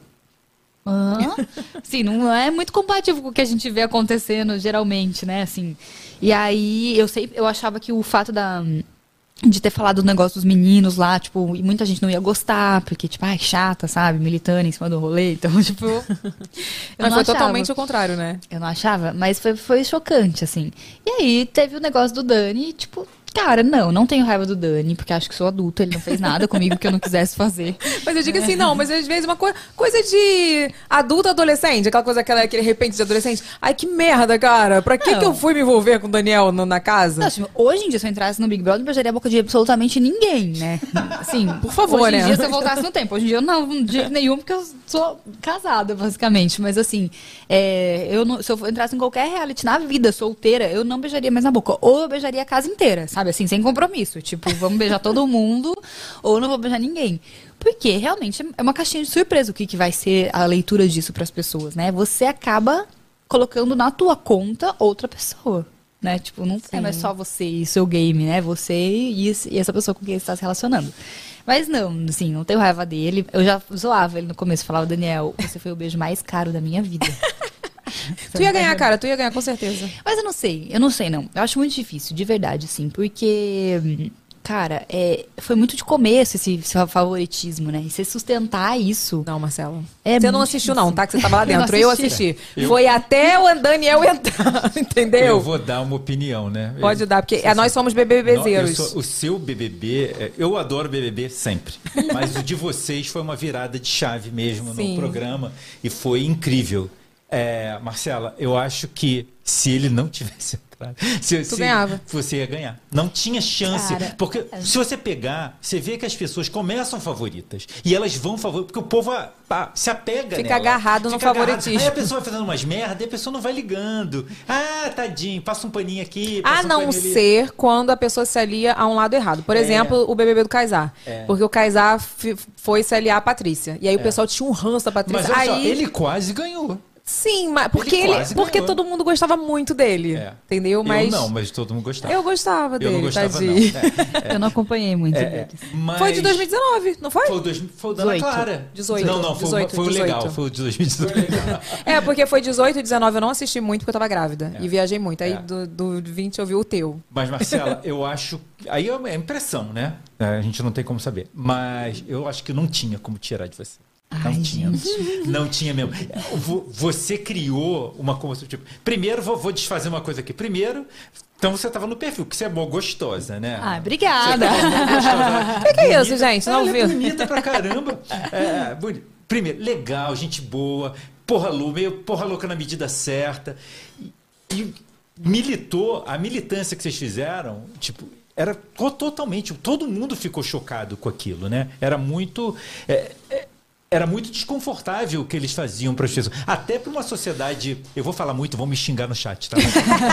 Cadê o Faustão? Cadê o Faustão? É, numa sociedade machista como a nossa, até para essas pessoas, aquilo foi, foi gritante, né? Foi, foi- eu acho que foi muito determinante para o que a gente está vivendo, para uma, mesmo que pequena, uma pequena evolução que a gente está vivendo hoje Sim. né? É, e você tava ali, entendeu? Você era a você e a Gisele eram a cabeça daquilo. E, a e as outras meninas, eu, eu adoro, a gente é amigo da Rafa Kalimann, eu adoro ela. As outras meninas, a Mari Gonzalez, eu amo. É, não tem como não amar a Mari, né? Não tem como. é Quem não ama Mari tá morto por dentro. Tá, tá, tá morto por dentro. Mas você tava ali numa coisa. tipo, você É que teve- tu era muito. sen- Não é que tu era, né? Que tu é. É. Sensata. Fada sensata. É, no, e no, no, Safada, no, no, no- safada, exatamente. Não é uma pessoa que é uma coisa só. Tipo, você foi ali mostrar que uma pessoa pode ser várias coisas. Você pode ser uma médica responsável no seu plantão, você pode ir para uma festa beber e cair, zoar, você pode. Junto com tudo isso, ter uma opinião sobre determinada coisa, isso não impede você de, de. não invalida nenhuma das outras coisas. E só que, cara, eu, eu vou te falar, eu, coitado, ele não tem culpa. Mas eu fiquei, tipo, na hora que eu falei, puta que pariu. Tu queria arrancar ele pelos eu cabelos. Queria Mentira. arrancar ele todo, todo o paredão. E ele não ia pro paredão. Porque se ele fosse, ele saía. Tu E vê ele que, olha ia. só, Marcelo, tu tá vendo que ele lembra exatamente todos os detalhes do seu episódio. Todos os detalhes. amo, eu, eu vou bater um pau ali pra ele me contar um pouco. Mas olha só, porque era muito, era muito. Você ia ganhar. Aí, tipo, e, e ele, e ele não ia pro paredão. Na prova que ele foi pro paredão, que ele caiu, acho que foi a prova da Embeleze até, que ele caiu, falei, pum, foi, graças a Deus, agora vai. agora vai. Tadinho, agora vai. Mas aí já não dava mais tempo que o povo pegou, que aí o povo começa a pegar aquele ranço, o povo aproveita. Tudo. Tipo, pô, porque, gente, você não sabe o que tá passando lá dentro, mas dá uma impressão. Você tem uma. Aí é uma pergunta. Você tem uma noção, tipo, você não sabia exatamente que gostavam ou não gostavam de você. Mas dá pra ter um. Pelo andamento do programa, dá pra ter um cheiro do que tá acontecendo, né? É, mas tipo assim, muita, quase mais da metade do programa, o enredo ainda foi um pouco engessado a favor da- do meu grupo, né? Sim. Tipo assim, era a, a comunidade hippie, vamos dizer assim, era forte. Então, tipo, a gente botava no paredão e a galera ia sendo eliminada, eliminada, eliminada, eliminada, eliminada. A gente ficou, eu acho que eu fiquei presa nisso, sabe? Nunca mais olhei pra fora disso. E lá dentro o Dani era muito querido. Com exceção da, da treta que ele tinha ali, às vezes a galera ficava de saco cheio, ou o Prior, ele às vezes se dava um mal. Mas em geral ele era uma pessoa querida pela casa. Então jamais que eu imaginei que, tipo, que ele não fosse uma pessoa querida aqui fora. Até porque ele não ia pro paredão. né? É, e não tinha, e a gente não tinha muito parâmetro mesmo, assim. Tipo, dos nossos, quase ninguém ia pro paredão, quando ia voltava, então era tipo, ah, tá tudo bem pra cá, sabe? Não tinha assim. como saber, Não né? tem muito, é. E quando o game virou mais, assim, né, quando, tipo, o Prior foi ganhando mais favoritismo e tal, já era meio tarde demais, assim, porque daí eu olhava e pensava, hein, vou votar em quem? 10 das pessoas da casa são meus amigos, o, que, o Prior é a pessoa mais distante de mim, como é que eu vou entrar? O certo seria não fo- focar nele, porque a gente, se- hoje em dia, olhando e conhecendo o Big Brother, você sabe que quando você foca em alguém, essa pessoa ganha um super É, destaque, né? verdade. E ele ficou ali meio só no rolê. E aí, então, hoje em Eu dia... fui a pessoa que sentiu dó do Prió no final, cara. A eu gente, eu não senti. senti dó em momento algum dele. Não. Cara, ele era muito louco. Ele é, ele, ele é sagitariano? Não, ele é chato pra caramba, gente. Ele é muito chato. cara. Não, ele era todo errado, Cara, assim. eu posso te falar, eu, ele, é- ele é muito legal pra muitas coisas, assim. Ele tem umas convicções dele lá, que é meio cabeça dura, assim, mas eu acho ele legal pra muitas coisas. Mas o que aconteceu é que, assim, na nossa cabeça era tipo assim: ah, ele não é excluído, ele era aliado de uma galera que foi saindo. É paciência, consequências, né? Tipo, escolhi meus aliados, eles foram eliminados e tá tudo bem. Só que sim, isso vira uma narrativa, né? Quando a pessoa vai ficando só, isso vira uma narrativa muito forte dentro de uma casa, né? E a galera também, tipo assim, ninguém gosta de ver um grupo sempre vencendo, vencendo, vencendo. Tem que ter uns alto e baixo ali pra ser. A gente é acostumado com, com alto e baixo na vida, né? Na novela, nos filmes, em tudo. Então acho que foi um pouco isso. Hoje em dia, por exemplo, se eu entrasse no Big Brother, eu jamais seria um grupão. Tipo, não, não, não. Ia ser tipo, eu e Gisele, defendo Gisele, Gisele me defende, o resto eu voto em todo mundo, sabe? Assim, sei lá, dando um exemplo da minha situação, né? E tu acha que funciona assim? Eu acho que é mais fácil. Porque chega um momento que, por exemplo, pode acontecer isso. Aí eu tinha lá, ou eu votava no Prior toda semana, ou eu votava em alguém do meu grupo. O que, que eu ia fazer? tipo, tem jeito. eu até entendia quando o Thiago falava. O Thiago falava, vocês estão falando sobre uma coisa que jogo, tipo, excluir alguém no jogo, não sei o que, e vocês estão fazendo a mesma coisa. Aí eu pensava assim, mas o que, que eu vou fazer? Mas eu vou votar nos meus amigos? Vou votar na Manu, vou votar na Gisele, vou votar em quem? Já era tarde demais, sabe? Eu Não já tava dava. tipo assim, agora é isso que tem. Mas é muito doido. Lá dentro você não tem feedback, gente. É uma doideira. É uma doideira, assim. É muito massa. O que, que foi mais difícil lá dentro pra você? Nada foi muito difícil pra mim lá dentro, sabia? Usar o Assim, banheiro?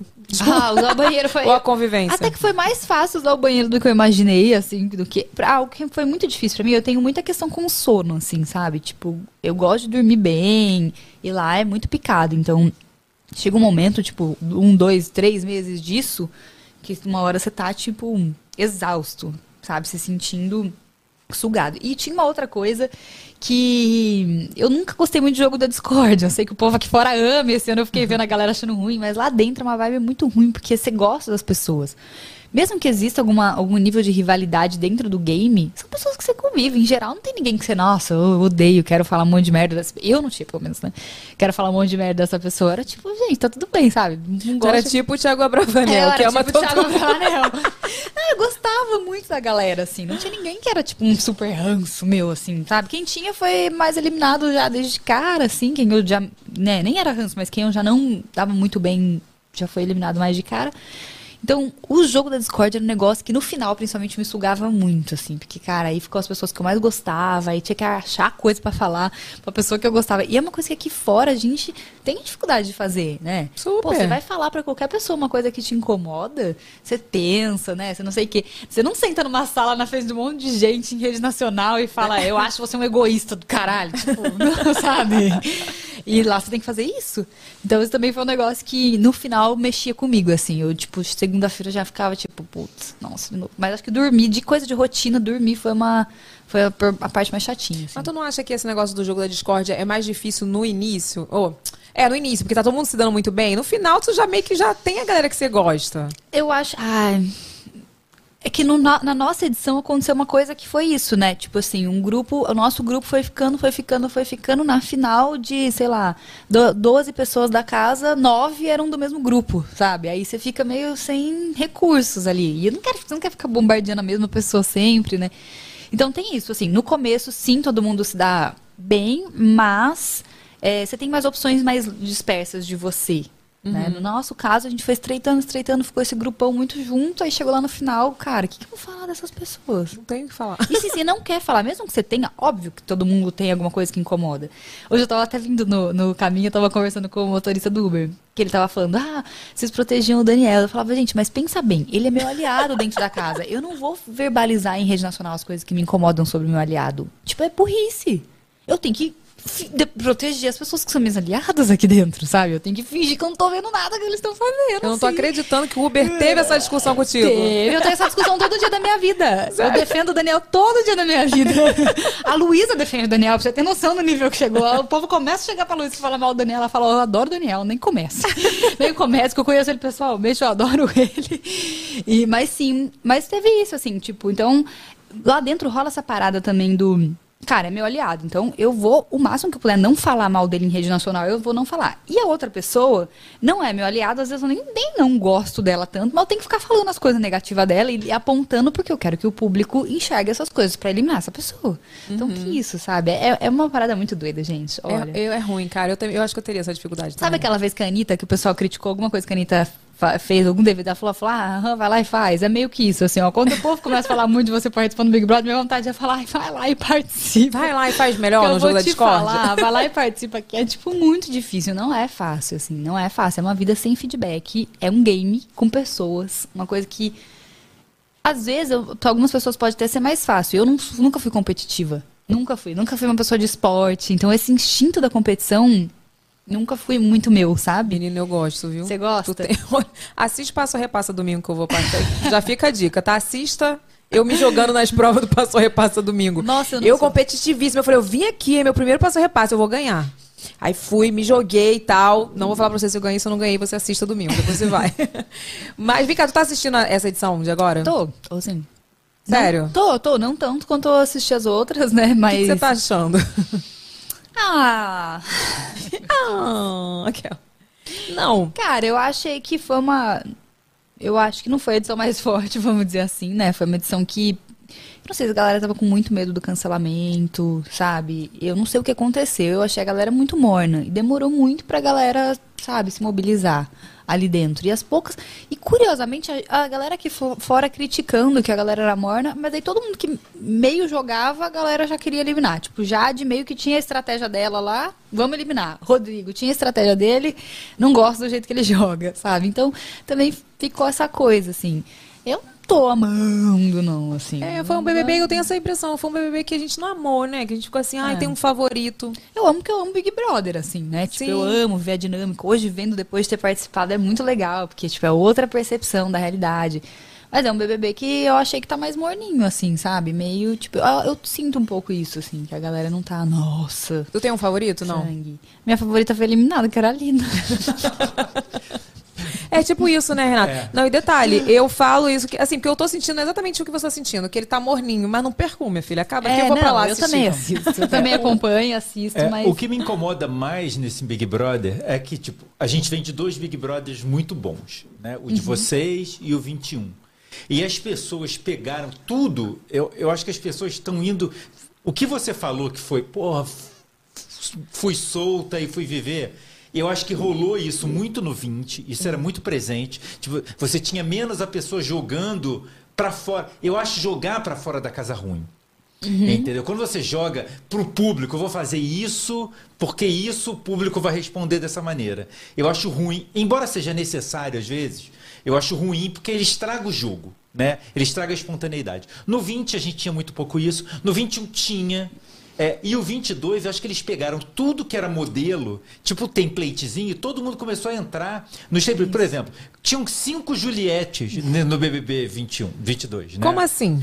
pessoas emulando, emulando Juliette, tudo. Oh, que me machuca. Gente, oh, o que- olha só, quê. o que a Juliette foi, eu acho, pro BBB, não vai existir daqui a, sei lá, 10 anos. Vai ter uma próxima Juliette, digamos Ah, assim. Muito difícil. Eu acho muito difícil. Muito, por exemplo. Aconteceu com ela uma coisa surreal, gente. Tipo, ela, ela, eu acho a Juliette, é, ela inaugurou um, um estilo de jogo que é um estilo de jogo ruim, que é o que eles estão fazendo agora. É a pessoa que você fala pra, Oi, ela. é, então eu vou te contar tudo que eu estou sofrendo neste programa. Ela conta do programa 1 ao programa 548. Ela faz a narrativa toda de um- cinco vezes ao dia. Então isso pegou. Isso é ruim. Agora, ela inventou uma fórmula maravilhosa. Ela mereceu aquele dinheiro. Porque ela, ela não tinha preguiça. Quando a pessoa. Ah, a Jade disse outro dia, né? Ai, não, eu tô cansada, não quero dizer. Fala, Se fosse Juliette, falava tudo de novo aqui e fazia o público entender. Então, acho que o problema é que as pessoas começaram. Então, as pessoas entram, por exemplo, entrou o Vini. O Vini queria imitar o Gil, que não tem como imitar. Como é que você vai imitar aquilo? O Gil é uma força da natureza, uma pessoa Então. descompensada, maravilhosamente descompensada. Tipo, é um cara que, que- que se contradiz o tempo inteiro. E, mas é, é Que é ele, né? Que é exatamente genuíno. ele. Isso que faz as pessoas se apaixonarem Mas eu, por ele. eu acho assim, tem, a galera entra, entrou armada, entrou escolada em BBB. O que é ruim, porque realmente atrapalha a narrativa do jogo, Uhum. né? Mas também aqui fora a galera tem uma responsabilidade. Tipo, o Vini, ele, eu não sei, eu acho que talvez ele seja muito legal, só que a galera esperou um, também esperou um Sim. Gil, sabe? E aí ele ficou, tipo, sabe, sendo comparado o tempo todo, e aí não pode ser o Vini, e não pode ser uma figura, sabe, super expressiva. Mas o que eu acho? Eu acho que a minha edição é, foi um. Mudou o BBB porque, tipo, vinha ali de uma, de uma última edição que não tinha sido tão forte, então a galera não tava tão escolada sobre BBB. Então, meio que todo mundo tacou a cara no asfalto, eu falo. Foi lá e se, e se lascou, sabe? Assim, fora a galera da internet tinha um pouquinho mais de noção que a gente, a galera pipoca era completamente sem noção. Gente, eu, eu não tinha Twitter. Tem noção? Que é isso? Eu não tinha Twitter. Eu tinha cinco fotos que eu fiz com a minha amiga lá no interior, deixei pro meu irmão, a minha senha, cinco fotos e falei. no Instagram? É, falei, ah, posta Se essas vira. Vai, vai postando Gente, ela era fotos. médica, né? Médica é assim, médico não tem Instagram, não, a mulher, maioria. Eu, não, eu tinha até o Instagram, mas assim, a- não existia isso que Manu fez e que revolucionou como você usa. ou- E a. Juliette também depois aqui com as redes. Não tinha isso. Quando eu entrei, não existia isso, gente. Não existia, eu não tinha Twitter. Meu irmão- Começou na sua, na sua meu irmão edição. teve que criar um Twitter pra mim. Tipo, não tinha nada. E aí. Então, eu acho que isso foi legal. Acho que isso deu um tom bem espontâneo, porque realmente foi. Acho que a galera foi a galera mesmo, sabe? Assim, sem filtro. Porque o cancelamento meio que nasceu com a gente também. aí o povo aqui, na outra edição, entrou um pouquinho com medo do cancelamento, um pouquinho. é, achando que tinha que militar super, porque na nossa edição foi uma edição que a- a- teve uma militância ali que aconteceu e que funcionou, e que mas é- era espontânea, né? Era um rolê muito tipo Aconteceu uma situação, reagiu à situação. Aconteceu outra situação, reagiu a essa situação, né? Então acho que entrou esse, esse polo extremo, talvez no 21, que atrapalhou algumas pessoas, que eram pessoas que poderiam ser brilhantes lá dentro, mas que entraram com muito, acho que. Esse- essa coisa, né, do, do se posicionar sempre, o tempo Dos todo, vícios, sobre né? Dos tudo. outros programas. É. E eu acho que o 22 entrou muito assim. Entrou o público com expectativas, o público doido pra já ferrar. Porque também o público é um pouco sádico, às vezes, Uhum. né, gente? O povo quer que alguém queira parecer a Juliette só pra poder macetar a pessoa, sabe Sim, assim? Tipo, total. ah, tá querendo ser a Juliette? Tipo, hum, então espera que a gente vai fazer com você, sabe? E aí eu acho que entrou um pouco isso. A galera tá um pouco sem mobilidade ali, né? Tipo É. assim, sem, sem ser muito espontâneo, sem poder ser, ser- com medo de ser cancelado. Porque, cara, os cancelamentos de 21 foi muito, foram muito pesados. Foram mesmo. Vem cá, você acha que dá pra ser outra pessoa? Tem gente que faz personagem lá? Ah, eu acho que dá pra ser estrategista, assim. Eu acho sim. Mas, tipo assim, personagem mesmo. Eu acho que não dá, cara. Cara, Pelo menos Sagitariano não consegue, não. Não, Não. consegue. totalmente outra pessoa, não. Mas sabe começo de relacionamento que o povo, depois de uns meses, você fala, quem, quem que é essa pessoa? Da onde saiu essa Eu pessoa? que tava Que doida, isso, essa gente? pessoa nunca foi nada do que eu imaginei, sabe? Eu acho que tem um, um, um podar comportamentos e estudar coisas que pode funcionar, sabe? Assim, é isso que ele tá falando. Por exemplo, eu nunca na vida soube o que é jogar com o público aqui fora. Usava meus raios-x pra nada, pra ficar penteando cabelo, pra ficar com met- metade de. Tipo, eu não sabia jogar com o público aqui fora, nunca tinha essa visão. Então, se você aprende essas coisas, dá pra você lá dentro formar uma opinião sobre você diferente, entendeu? Do que as pessoas teriam aqui fora. E aqui fora a equipe também consegue fazer isso. Muito bem. Se você tiver uma equipe boa, que conta a narrativa, porque outra coisa que foi muito, muito genial da Juliette, a equipe dela aqui fora sempre contou uma história muito forte dela. Sempre fez os vídeos bem editados, bonito, tudo que ela postava, que ela era engraçada, nananã, tudo era passado pro público o tempo todo. Então, tipo, as pessoas tinham acesso a Juliette na sua melhor versão o tempo todo, né? Que ela é incrível. Ela é incrível. E eles conseguiram catar os melhores recortes dela e contar um outro reality de Juliette. O, o BB21 virou o bebê da Juliette. Sim, com certeza. Então, tem essas coisas. Eu acho que talvez fingir ser uma outra pessoa, não. Mas eu acho que você pode aprender algumas coisas, assim. No caso da, da Juliette, eu, a- eu, eu nem acho que foi uma coisa aprendida, tá? Eu acho que é ela mesmo. Ela, eu acho que é dela. É o jeito Muita gente dela fala, de né? advogada, de falar, É, de ser articulada. E ela era. A Juliette, velho, tem uma coisa que não dá pra falar, não. Essa mulher, ela era muito coerente. Se ela te falou semana passada X, essa Sim. semana é a mesma Sim. X. Não importa o que o povo falava. Exatamente. Eu, eu não acho que ela era, era tipo, ela estava fazendo um personagem. Eu acho que ela inaugurou um tipo de jogo Uhum. Sim. que ela que é mérito dela e fez ela ganhar o programa. Acho que a- ninguém mais naquela edição merecia mais do que ela ganhar aquele dinheiro. Acho que era dela mesmo.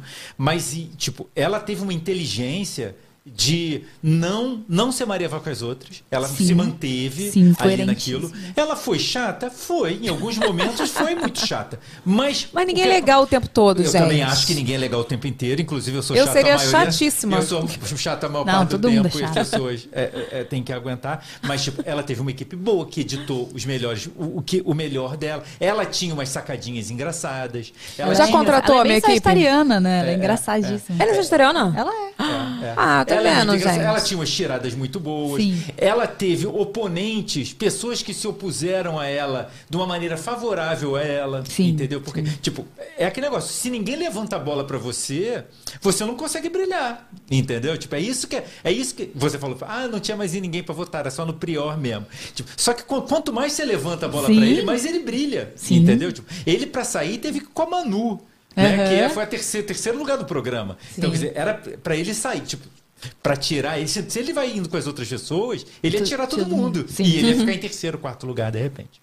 É, mas a Terceiro Júlia ganha dinheiro também? ganha um dinheirinho. Ganha. Ganha dinheiro. O que você se Já- importa? olha aqui, já Quem importa, Evelyn, com aquele Já dinheiro? contratou a minha equipe pro ano que vem? Quando saiu aquele boato, a primeira Contrate a coisa... sua equipe aqui fora. É, quando saiu, teve um boato que ela ia pro BBB. Menina, Isso- olha, é. até eu tava acreditando já. eu Marcela, estava acreditando. Esse boato saiu tipo 11h30 da noite, eu tava quase dormindo. Eu sou, eu sou um senhor, eu durmo cedo. É, é, aí quando saiu, eu falei. Quando ela falou, ah, tá vendo isso aqui? Eu falei, puta que pariu, eu vou ter que contratar uma equipe. Tem que Não, contratar 10 eu pessoas. aproveitei pra poder trollar todo mundo, né? Aí, tipo assim, cheguei pro Renato e falei, Renato, não posso falar com ninguém mais. Só você está sabendo. Preciso que contrate a equipe e tal. Ele, é, eu vou ter que ver quem eu vou contratar. Eu falei, tá bom, mas não posso falar muito. Que eles vão pegar meu celular. Fiquei falando isso pra todo mundo. Mentira. Sério, pra todo mundo. Olha, eu trolei meu marido, eu trolei minha Até minha mãe. Minha mãe mandou mensagem: Minha filha, tu vai pro Big Brother mesmo? Tá todo mundo me perguntando aqui. Eu falei, é, mãe, então, eu vou. Mas depois eu te explico. Tipo assim, eu- olha, eu fiquei, sei lá o que, uns três dias trolando todo mundo. Ficou enchendo o saco. Saiu e foi matéria em tudo quanto é lugar, né? Mas então. E seu marido ficou de boa? Não. Tóxico. Olha, isso foi, isso foi matéria que falaram que. Olha, todo mundo falando, ah, o marido da Evelyn é tóxico, porque ele falou assim: é, se você for pro Big Brother, eu- é, tá acabado o nosso casamento, sabe? Umas coisas assim. Só que, na verdade, ele não tava acreditando. As pessoas acham que ele acreditou. Sim. Então ele tava zoando, tipo assim, Sim. tá tudo acabado, que não sei o quê. E aí saiu, eu tinha postado as, as mensagens no WhatsApp, e todo mundo, ah, o Diego é tóxico com a Evelyn. Eu falei, ai, Oh, gente, meu Deus. Pelo amor de Deus, gente. Tu acha mesmo que ele acredita? Ele falou: Tu acha que eu acreditei? Tua agenda cheia de público pra tu soltar. Tu acha tu ia fazer isso mesmo? Deixar aqui? Como é que eu ia pagar a escola do menino? Tinha, tinha, tinha um mês pra gente estrear o programa, a gente tava produzindo o A gente programa. tava, é, sabe, a gente tava montando um estúdio aqui. Ele falou, cara, tu não ia ser louca desse jeito. Ele não tinha acreditado. Só que as pessoas acharam Não, que... também de contar surpresa pra ele, né? Tipo, surpresa, Gente, vou pro Big Brother, vou pro? Big Brother, Até imagina. porque a proposta ia chegar pra ele, não ia chegar pra você. Hum, Quem sabe, de repente, o Boninho me mandava um direct. aquela. Verdade. Olha aqui, vamos pra foto Você fake? Vamos. Ah, Não, aquela. Não sei, né? Não sei, não sei. Aquela. Depende da proposta. Depende da proposta. Vai, bota foto fake, galera. Ó, foto fake nós vamos botar alguns twitters, algumas matérias, né? Não sei se tem matéria, tem matéria? Tem matéria também. Então você comenta aí, tá bom? Boa. Revista AZ Mina, é isso? As mina. Asmina, AZ Mina, eu não conhecia, tá? Nossa, Asmina. maravilhosa, inclusive, viu essa revista? Asmina, é que é com Z, né? Aham. Pessoa bissexual. Você quer ler, Renato? Lê aí, porque eu, tô- eu sou ruim de ler, não tô enxergando aqui. Pessoa, é, pois é, imagina. Percebeu? Pessoa bissexual. A casal hétero, top 1 a 3. Haja paciência, né, meu povo? A Marcela McGonagall deu a letra sobre a fetichização, fetichização da bissexualidade nesse vídeo. Vem ver. É, foi um vídeo que eu fiz pra eles, eles fizeram sobre todas as siglas, foi bem legal, assim. E, e aí a gente falou disso, né? Do, gente, eu tinha uma época do, do Tinder que eu era aberta para os dois, né? Tipo, pra homem e pra mulher. Meu Deus do céu, eu era convidada pra homenagem todos os dias da minha vida. Os casais héteros ficam no Tinder doido pra alguém que é bissexual. Tipo, vamos fazer homenagem, vamos fazer homenagem. Vamos... Todo dia da minha vida era convidado pra homenagem. Gente, eu já falei sobre isso. Eu tenho cara. Você olha pra mim assim, você tá me conhecendo a primeira vez pessoalmente hoje, né? Aham. Já te acompanho há muito tempo, tudo, mas a gente tá se vendo pe- pessoalmente hoje. Você me olhando assim, eu tenho cara de que faço homenagem? Ai, amiga, como que é cara de Não tem cara, Evelyn, pelo amor de Deus. Gente, sabe por que eu tô falando isso? Porque Porque, eu já fui chama. convidado 80 Ah, vezes. você já Mas que eu você acho tem que cara. ser moderna, sexy, entendeu? A galera vai, tipo, ah, vou testar, né? Vai que ela, que ela Gente, mas topa. assim, não é. E, e quando me perguntam isso, eu falo, é, o pessoal acha que é no meio aqui. No Aham. meio, né? Nosso meio, em eventos. Não, meu amor, também. Mas, assim, academia. Uma vez eu tava, tipo, malhando, tava com a minha personal, assim, aí chegou, né? Aí a menina veio, falou com a outra professora, que era a minha antiga personal, falou assim: ai, ah, Evelyn, tem um casal aqui que eles pediram pra falar com você, que eles estão super loucos pra fazer troca de casal. Aí eu, hã? Não era troca de casal. Não era nem homenagem. Era tipo, nós Aham, dois, eu. Diego, swing mesmo. Eu falei, eu tenho cara, né, que eu faço isso, porque a gente todo dia tinha alguma proposta dessa. Mas enfim, É, aí né? conta. Aí você direto no Tinder. Direto, direto. Mas eu, eu- e a galera tem um pouco disso, assim, né? Tipo, ah, as pessoas bissexuais estão meio disponíveis pra esse rolê sempre, sei lá, assim. Que eu, eu acho que tem gente que gosta e faz o que quiser da vida e pode fazer, tá tudo bem, gente. Acho incrível. Já fez inclusive. homenagem? Inclusive. Já, Gostou? muito. Então tá, gente. É isso aqui. então é isso. Ela... Mas tá partiu bom, de né? mim, eu, eu amadureci a ideia e etc e tal, assim, né? Não foi tipo um convite do Tinder. Nada contra, assim, só que a galera do, do- tipo, tem que parar de achar que o povo bissexual tá disponível, né? É muito pessoal. E se a gente gosta, a gente não gosta. E não é porque a pessoa é bissexual que ela, tipo, ah, então tá, ela sempre, sempre é uma pessoa, uma oportunidade, o unicórnio do homenagem aí do povo. Ai, meu pai, bota o próximo aí, ô Eric. Que bom. É... Lê aí, lê aí, lê Ah, aí. esse aqui ó, é um fato científico, é um é fato muito científico bom. que a gente comenta, vai comentar. Mulher flagra namorado com outro na cama e dorme ao lado dele, muito cansada pra brigar. Gente, achei maravilhoso A mãe, isso. ela falou que tinha feito um plantão de 16 horas, né? Eu Foi. entendo muito ela, sério. Eu, depois dos meus plantões de obstetrícia, se eu pegasse uma traição, eu com certeza ia falar, ó, amado, sério, vai transar na sala, pelo amor de Deus. Tipo, agora não dá. Cansada pra Não, brigar. Cansado, gente. Você chega muito cansado. Nossa senhora, muito cansado. Gente, achei maravilhoso. Eu vi isso hoje, tu acredita? Ah, foi eu que te mandei, né? Foi. Gente, maravilhoso isso. Ah, Acontece achei- mesmo, é, cansa... é cansaço mesmo. é um cansaço, né? Você imagina você ter que brigar, tipo, 16 horas de privação de sono? Nossa, não dá. Aí você tem que brigar. Não dá. Depois você briga, né? Tipo, agora, assim, não, não sei o que vocês vão fazer, mas eu não vou conseguir brigar no momento, assim. Nem meus argumentos vão ficar bons, entendeu? Não, eu li que ela falou assim: ai, gente, vai transar em outro lugar, porque eu tô cansada, eu quero dormir. Aí disse que o cara levantou e foi pra casa da amante, e hoje eles são casados e têm um filhinho, né? Uma filhinha, sei lá. Sim. Dois filhos, sei lá. Que louco isso, gente. Sim, ela se Mas só faltava ela ser madrinha também. Não precisa de tanto, velho. Mas também é uma coisa civilizada, não é? Tipo, ah, tá ali, o que, que você vai fazer? É, então, tem um pouco isso. Quando eu li a matéria, eu fiquei pensando, gente, pô, bate, né, nas pessoas, tipo... É. Aí É, eu, eu não acho- acho que eu bateria em ninguém, não. Não, eu ia mas ela falar tava antes. cansada, né? Gente, coitada. olha, Não, mas eu não, eu não bateria em ninguém nem, nem descansada. Sabe o que, que eu acho? Sinceramente, a, a maturidade, falando sério agora, tipo assim, a maturidade traz um pouco isso, né? Preguiça de brigar. Às vezes, eu vejo assim, hoje mesmo, tipo assim, com meu relacionamento com o Diego, às vezes tem coisas que me incomodam que eu falo assim, se for uma coisa que vale a pena a gente conversar pra não acontecer mais, beleza. Mas se for bobeira, eu falo, ai, preguiça. Aham. Vou lá e faço. Sabe? Então, sei lá, pediu alguma coisa ele não fez, tá bom. Vou lá e faço. Ou então contrata alguém pra fazer. Sim. Não vou ficar brigando, cara. Eu já passei dessa fase. Eu, eu falo pra ele às vezes, Diego, eu tô com preguiça de brigar. Posso dormir? Tchau, amanhã a gente conversa. tipo isso, né? É, mas Maturidade. isso mesmo. Também é escolher suas batalhas, né, gente? Se você for ficar brigando por tudo, não é esse o caso, né? Acho que esse caso até merece uma briguinha, pelo menos depois ela descansar, né? Assim, que foi uma falta de respeito É. tamanha. Depois do sono, ela podia ter É, arranjado uma depois, encrenca. depois de descansar, eu acho que ela né, deveria ter dado uma brigada ali. Mas no dia a dia, assim, a gente tem que escolher as batalhas da gente também. É isso que Ai, você falou, gente. sabe? Senão você fica também só uma. Briga por tudo. Tem coisa que, tipo assim. Tu sabe, vale a briga? Não vale. Pô, sabe? mas Vai tem, um- mudar? tem, tem um momento também da vida que a gente não vai conseguir mudar o outro. É. Eu falo, pô, te- vou- eu vou me encaixar pra não tentar mudar outra pessoa. Porque senão, É. pelo amor de eu, Deus. eu acho assim, tipo, relacionamento, cara, tem defeitos e defeitos. Isso aqui é, é tolerável ou não pra mim? Tipo, isso é um defeito que eu consigo tolerar? Então, beleza, sabe? Isso, isso fere meus princípios, eu não tolero, daí tchau, sabe? Sim, Assim, sim, com Mas certeza. defeito todo mundo tem, a gente tem que saber, tipo, onde me atinge. Dá pra negociar, eu consigo tolerar, daí também tem coisa igual essas coisas de rotina, que você falou de fazer coisa, não fazer coisa. Ai, gente, uma briga que é mais fácil ir lá e fazer, às vezes, né? Ah, tá bom, vou lá e... Porque uma pessoa, às vezes, é de um... Eu sou super acelerada. A Lu, super de boa. Super de boa. Ela até faz as coisas, mas no tempo dela, entendeu? Então, tipo Diego. assim, e no começo eu queria que ela fizesse no meu tempo. Tipo, no meu tempo. Se ela não fez agora, ah, então não precisa fazer. Ai, Sagitariano é que aí- ridículo, porque Sagitariano não faz no tempo e quer que as pessoas façam no tempo delas, né? Sim, sim, é exatamente isso, assim. Não faço, mas, mas tem que ser do meu jeito. E aí, eu, no começo, eu ficava também querendo brigar por pequenas coisas. Daí, um dia eu falei, gente, que é mais fácil eu entender que esse é o jeito dela. Tipo assim, eu sei que ela não faz por mal, eu sei que ela faz tudo que ela pode pra me ajudar, eu sei que ela vai fazer em algum momento, mas não vai fazer agora. Então, tipo, não vai fazer agora, eu vou brigar, não vou. Ou vou esperar ela fazer, eu vou lá e faço no meu momento, e é isso. É isso, gente. é Marcela, só vou pedir uma coisa pra você. Chega o seu microfone pra dentro. Quê? Não, não, pra lá. Empurra, Empurra ele. assim, ó. Aqui, ó. Tá, o microfone tá te tapando. É. Isso, melhor. Isso, agora dá pra ver o seu lindo rosto de Britney Pra Spears. mostrar minha Você não parece com a meu, meu volumão and meu 360. Maravilhosa. Vamos pro próximo, vai pro próximo. Vou retocar no meu. meu aqui. Vai, lê aí. Marce- Marcela McDonald faz desabafo sobre invalidação da bissexualidade. Não há liberdade para desistir e amar.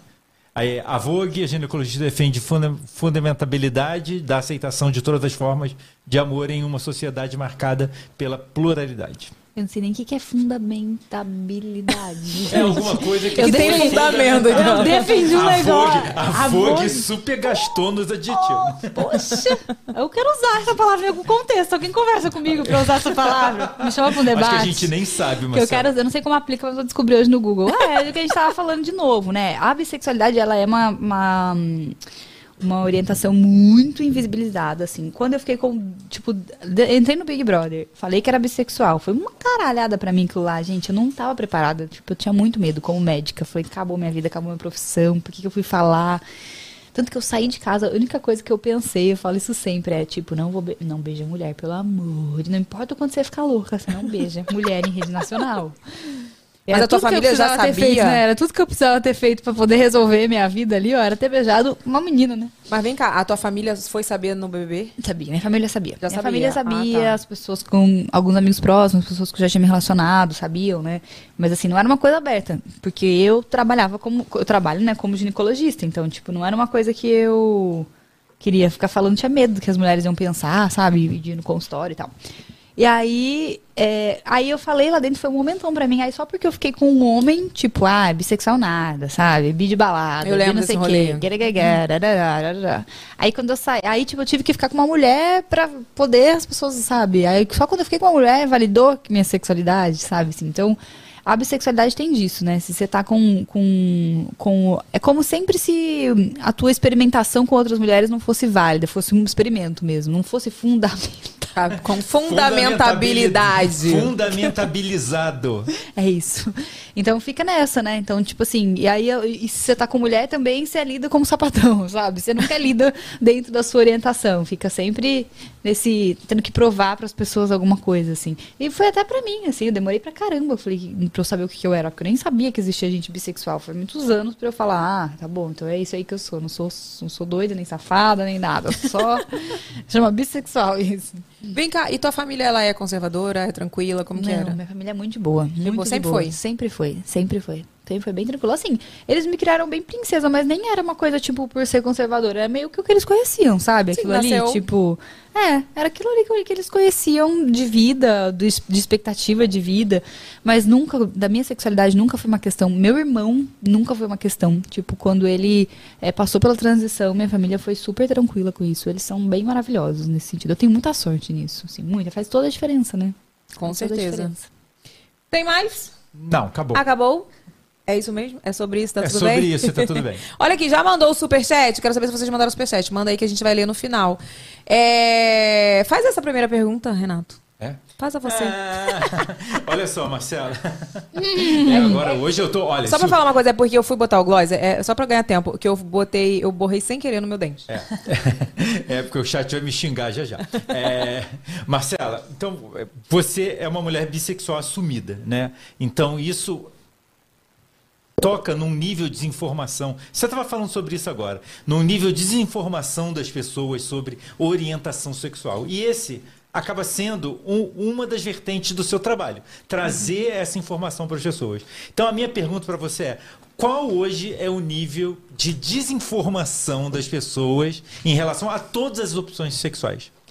Você acha que é muito grande ainda? É, as Enorme. orientações, né? As A gente pessoas tá numa bolha? conhecem- As pessoas conhecem gay e lésbica. É isso. Tipo, isso até é mais difundido para as pessoas, assim. Ainda fica, ainda existe quem acha que que é uma escolha, né, que dá para mudar essa realidade, mas outras orientações, tipo bissexual, pansexual, assexual, isso vai fugindo do entendimento total das pessoas, assim, o pessoal não não assimila muito bem. A gente é bem binário como sociedade, né, caixa, né, bom, mal, bota duas caixas, é duas caixas que tem, e é isso aí que tem que caber. Então, quando você vai para um lugar que não cabe nessas duas caixas aí que, que a gente conhece, ou ou você gosta de homem ou você gosta de mulher, tipo assim, que, que porra, é essa? quer gostar de tudo? já bagunça a cabeça do povo. Então, eu acho que é bastante desinformação. Eu percebo, assim, que toda vez que eu abro essa temática, eu recebo muita mensagem. E ainda, ainda a galera que me segue ainda tem uma galera bem grande de bolha ali, que já tá me acompanhando, que já sabe muita coisa, mas ainda assim vem muita pergunta, bastante desinformação. Acho que as pessoas são bem perdidas ainda com, com, a, com a questão da orientação mesmo sexual. E você acha que isso ainda causa muito sofrimento nas pessoas? cara? Causa. Eu acho que causa. É, eu tenho muito privilégio, né? Então, quando eu vou falar da minha realidade, ela é muito, ela é muito distinta, porque tem uma família que aceita, é, trabalho com, tipo, na mídia, então, sabe, isso acaba sendo. Atrapalha para umas coisas, né? Porque você se expõe e recebe, mas também, tipo, te dá um, um lugar de, de, de quem tá gerando tendência ali, de quem tá fazendo o que quer, né? De quem tá ali na, na, na internet, então pode viver um pouco mais é, o que quer, assim. é, tenho meu dinheiro, né? Tem toda uma questão de de imagem, tudo, né? Sou uma mulher branca, que é o que é lido socialmente como privilégio, né? Então tem um monte de coisa ali que- a meu favor. Mas eu recebo mensagem todos os dias da minha vida da galera que sofre muito, assim, porque não sabe como conta pros pais, não sabe como conta no emprego, não sabe como conta na escola. É, tipo, tem medo. E assim, mesmo pra mim, é uma- um exemplo que eu sempre dou pras pessoas, assim, pô, eu tenho medo de violência, sabe? Tipo, eu tenho medo de apanhar eu e a Lu em algum lugar. Tipo, eu tenho medo no Uber, eu não beijo ela, porque eu tenho medo de apanhar do, do, do Uber, sabe? Assim, tipo, ou em qualquer outro aplicativo. Então, é uma, uma- uma- um medo constante da, da violência, né? Você recebe muita coisa, muito comentário negativo. Agora, imagina isso para outras pessoas que têm menos acesso à informação, família conservadora, às vezes, né? Espaço que vive conservador. Muita gente vive a vida escondida, assim, né? Então, tem muito sofrimento aí implicado. Preconceito, qualquer preconceito na vida da gente é um gerador de, de, de sofrimento para alguém, né? Mas você, tipo assim, deve receber muita mensagem de pessoas que falam assim, ai, Marcelo, você me ajudou. Sim. Né? E, tipo assim, como que é isso na sua vida, assim, fazer essa diferença na vida das, das pessoas? É muito bom, é, é uma responsabilidade grande também, né? Assim, é muito, Muito. bom. Principalmente nessa questão do relacionamento, eu, me, eu sinto uma, uma pressão e uma responsabilidade muito grande. Porque, por um lado, é, eu sei o tanto que o meu relacionamento com a Luísa ajuda as pessoas. Por outro lado, eu sei que a gente tem muito privilégio, que a realidade das pessoas não é a nossa, na maior parte dos casos, sabe? De, de ser aceita, de ter família que aceita, de, de poder expor isso assim livremente pra todo mundo. É, eu sempre fico nessa, ai, cara, não quero também que as pessoas achem que são contos de fadas, porque nenhum relacionamento é, sabe? É um pouco disso, assim. Acho que a responsabilidade é isso, a gente dosando também, quando a gente vai influenciar pessoas, dosando essa influência de uma maneira positiva, assim. Mas sim, eu fico. É muito. é- é- eu acho que hoje minha missão de vida tem muito a ver com com o meu trabalho mesmo, né? Então eu tô muito alinhada, graças a Deus. Então essa parte que eu faço de sexualidade, de ginecologia, sempre que eu recebo esse feedback é, é tipo, cara, que tudo, né? Tipo, Não, eu acho incrível, cara. Eu vi um vídeo seu que você falava assim, tipo, coisas que a. Que a mulher fica lá pensando, Na sabe? cama. Na cama. Cara, é realmente isso, cara. Sim. Às vezes, quando, quando você ainda não se conhece, né? E você. Parece que você tá ali. Falei sobre isso, assim, na- no programa da Fernanda, que a gente falou mais sobre sexualidade e tal. Cara, você parece que tá ali, às vezes, só pra poder satisfazer o outro. Eu recebo muita mensagem sobre, de- sobre isso. E engraçado, eu não falo sobre isso no meu canal. Não falo sobre isso nas minhas redes. É muito mais maternidade, lifestyle, minha vida tal.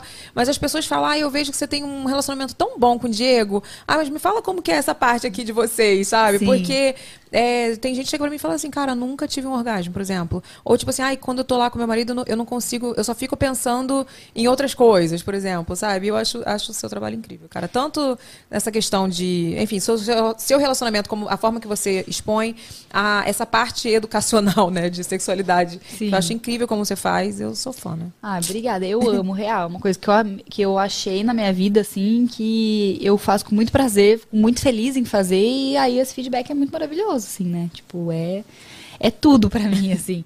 E eu falo que eu tenho uma missão ousada, que é tentar reescrever um pouco essa história da sexualidade das mulheres, assim, tipo, vamos lá, sabe? Vamos olhar Vamos aprender, meu amorzinho. Não vamos mais fingir que isso aqui é normal, sabe? Não vamos mais fingir que ninguém tá vendo que isso aqui acontece, porque, cara, no consultório, eu acho que a gente tem as estimativas de que 75% das mulheres têm alguma queixa sexual. Cara, no consultório isso beirava 90% fácil, assim. Pouquíssimas pessoas estavam lá muito tranquilas com as suas vidas sexuais, assim, sabe? Todo mundo traz muita coisa, traz essa bagagem, traz os medos, traz o não saber transar. Eu, trou eu, tra eu trouxe isso muito- muitos anos da minha vida, né? Tipo, eu passei muitos anos achando que era normal eu não ter nenhum orgasmo várias vezes seguidas. Tipo, eu achava que era aquilo lá que eu tinha que fazer pra agradar a pessoa que eu tava. Era meio que minha obrigação o sexo ali. E muitos, muitos, muitos anos. Tipo, não foi pouco, não. Tu sabe de quem é a culpa disso? Da Eva. Eu acho. Aquela do nada, vou postar um assunto de religião aqui.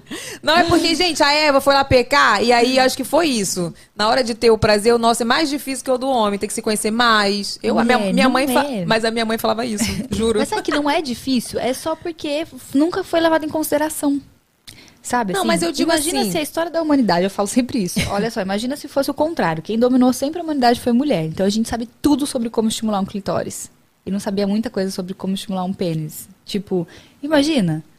Assim, a gente ia saber tudo. A gente ia saber, ia gozar fácil, ia não sei o quê. E pros homens ia ser é, obscuro, difícil. Então, assim, é, é. Eu acho que é um pouco sobre como é contado, sabe? Como, como é que a gente olha a sexualidade. Tipo, Mas, mas, eu tô, mas eu tô falando assim, fisiologicamente, O homem, tu faz assim, ó, plim, tom, entendeu? A mulher não, tem que ter um processo e tal. Mas sabe qual eu acho que é o problema, Evelyn? Aí não sei se a Marcela vai concordar comigo. A Eva, É, mentira. é, a Eva não tem nada a ver com isso, vou deixar ela falar.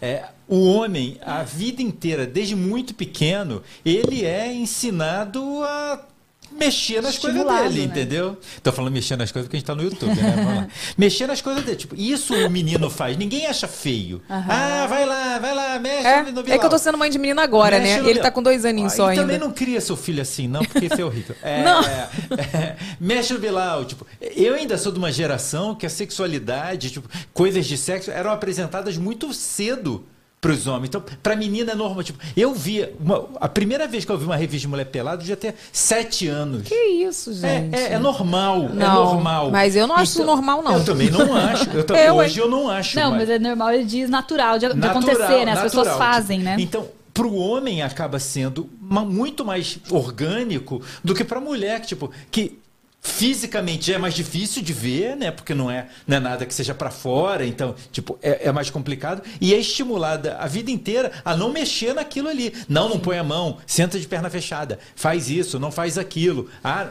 entendeu? Uhum. Ah, não, não anda de bicicleta quando tá menstruado. Tem umas coisas muito loucas. Não lava a cabeça. Não lava a cabeça. eu sempre Oh, mas- falo assim mas- para as pessoas, porque tem essa, essa coisa do ser. Ah, será que não é biológico e físico? Aí eu falo, ó, vamos lá, clitóris tem 8 mil terminações nervosas. O pênis tem 4 mil, metade. Nossa, eu Ou não sabia seja, disso. biologicamente está a nosso favor.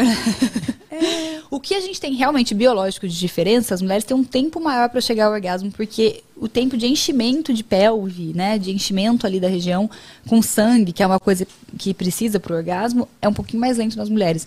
Mas assim, isso é a única coisa, e talvez ali tem a testosterona, ela é um fator pró, pode dar ali um, um- um ganho ali para os homens, mas também não é uma coisa que os estudos mostram ser uma coisa surreal. Tanto que senão era só dar testosterona para todo mundo, todo mundo transava loucamente, tudo bem. Eu acho que é muito mais social, sabe? Isso que ele falou. Então não se toca, não conhece o corpo. O mundo nunca olhou para o sexo assim. Então, tipo, até ele falou uma coisa que as pessoas sempre falam, tipo, ah, até a genitália da mulher é para dentro, só que não é, é para fora. O clitóris está do lado de fora, sua vulva tá exposta ali. É que você não. Você fecha ela desde sempre. Você ocupa o mínimo de espaço, você fecha sua perninha, você não demonstra, você não sabe abrir. Né? Tipo, ó, imagina se, se você fosse habituada a sentar assim, ó, o tempo todo da sua vida, sua vulva é exposta, e você olha, É e verdade. não sei o quê. Sabe? Então tem muito da socialização, né? Então, de pessoa para pessoa vai variar biologicamente, claro, mas tem muito de socialização na sexualidade feminina, muito mesmo, assim. Me Marcela, convenceu. às, às vezes também não pode ser algo, algo em relação à, à- abertura do parceiro? Do- em que sentido você fala? De tipo, não, a- a- conversar? é, a mulher, no caso, ela- às vezes ela se recolhe tanto porque o parceiro não dá, dá- não dá abertura, Também, sabe? a gente não conversa sobre sexo, né? Não tem diálogo Exatamente. Eu, eu hoje em dia tenho, tenho uma, uma- um relacion- um relacionamento que a gente tem uma abertura muito boa. Então, qualquer problema que a Tainara tenha, ela vem falar comigo e fala, ó, tá acontecendo isso e isso. A gente pode melhorar de tal forma. Que bonitinho. É, é, pois é. E às vezes, e às vezes falta. Eu, eu vejo que falta muita abertura através da sociedade, que, é- que é muito. O machismo está muito presente. Sim. Não tem diálogo, nem ninguém tem diálogo de sexo dentro de quase nenhum relacionamento, é muito raro. E aí existe uma coisa é, na sociedade que é assim: é, socialmente a ideia é homens entendem tudo de sexo, mulheres não entendem nem gostam muito. Tipo, essa é a mensagem social, Sim. né? e- que tá lá no mundo. Se eu não entendo nem gosto muito, como que eu vou falar pra esse cara que isso aqui não me agrada? Se ele é quem sabe tudo. Eu vou ofender ele, eu não sei de nada, sabe? Assim, é, é- é muita coisa pra, pra limar, é pra gente reconstruir, sabe? Assim, mas tem muito desse social. Então é isso, tipo assim, é, homem não entende tudo de sexo, ninguém entende tudo de sexo. Porque sexo é uma experiência muito pessoal. Você pode entender tudo sobre o seu sexo, a sua sexualidade, mas sobre o sexo do mundo você nunca vai entender. Nem eu que estou estudando todo dia da minha vida não entendo. E toda pessoa na minha vida que eu for me relacionar, ou que eu já me relacionei, foi um universo diferente. De práticas diferentes, de gostos diferentes, de coisas diferentes. Então, comunicação, sem dúvida, ela é essencial. E a gente precisa. Os homens se tirarem desse lugar do eu sei tudo, porque não sabe, não sabe mesmo, e aí não é o que eu tô falando, né? a pesquisa tá aí pra mostrar pra vocês que não sabe, e se botar num lugar de vamos aprender, sabe? E as mulheres se, ti- se tirarem desse lugar, eu não sei, eu não mereço, e eu não gosto, eu não, isso não é pra mim. E claro que, é- claro que é pra você. Tipo assim, você tem direito ao seu prazer, sabe? Você tem que E ir falar, atrás né? dele, falar e se conhecer, e romper essas barreiras e mudar como é que isso é passado pra frente pras meninas, pros meninos, pra todo mundo que a gente vai falar a partir de agora, né? Então, ai, é um problema social. Tô até cansada de pensar, porque assim, eu falo pro povo, nossa, eu queria tanto que a solução fosse só tomar um remédio, mas não é. Não é, Infelizmente, né? não é. É cara. cabeça, é quebra de. É muita coisa pra gente lutar, aí, padrão. sabe? Muita coisa. Mas eu acho importante começar falando sobre isso, de falar, sabe? Fale. Falar. É você realmente ter essa abertura de chegar pro seu parceiro e falar, vamos conversar? Então, eu acho que a última vez que eu cheguei no orgasmo foi há três meses atrás, sabe? Sei lá. Acho que eu nunca cheguei. É, sabe? É conversar mesmo. E é, o último programa, eu tô, tô- tô pegando como base Aham. que foi o, o programa que a gente falou. Eu falei com a Fernanda que, tipo assim, é, eu sofri um abuso na infância, né? E aí eu não, eu não tinha. Toda vez que eu, alguma coisa no- ali na relação me remetia ao abuso, eu não falava pro Diego.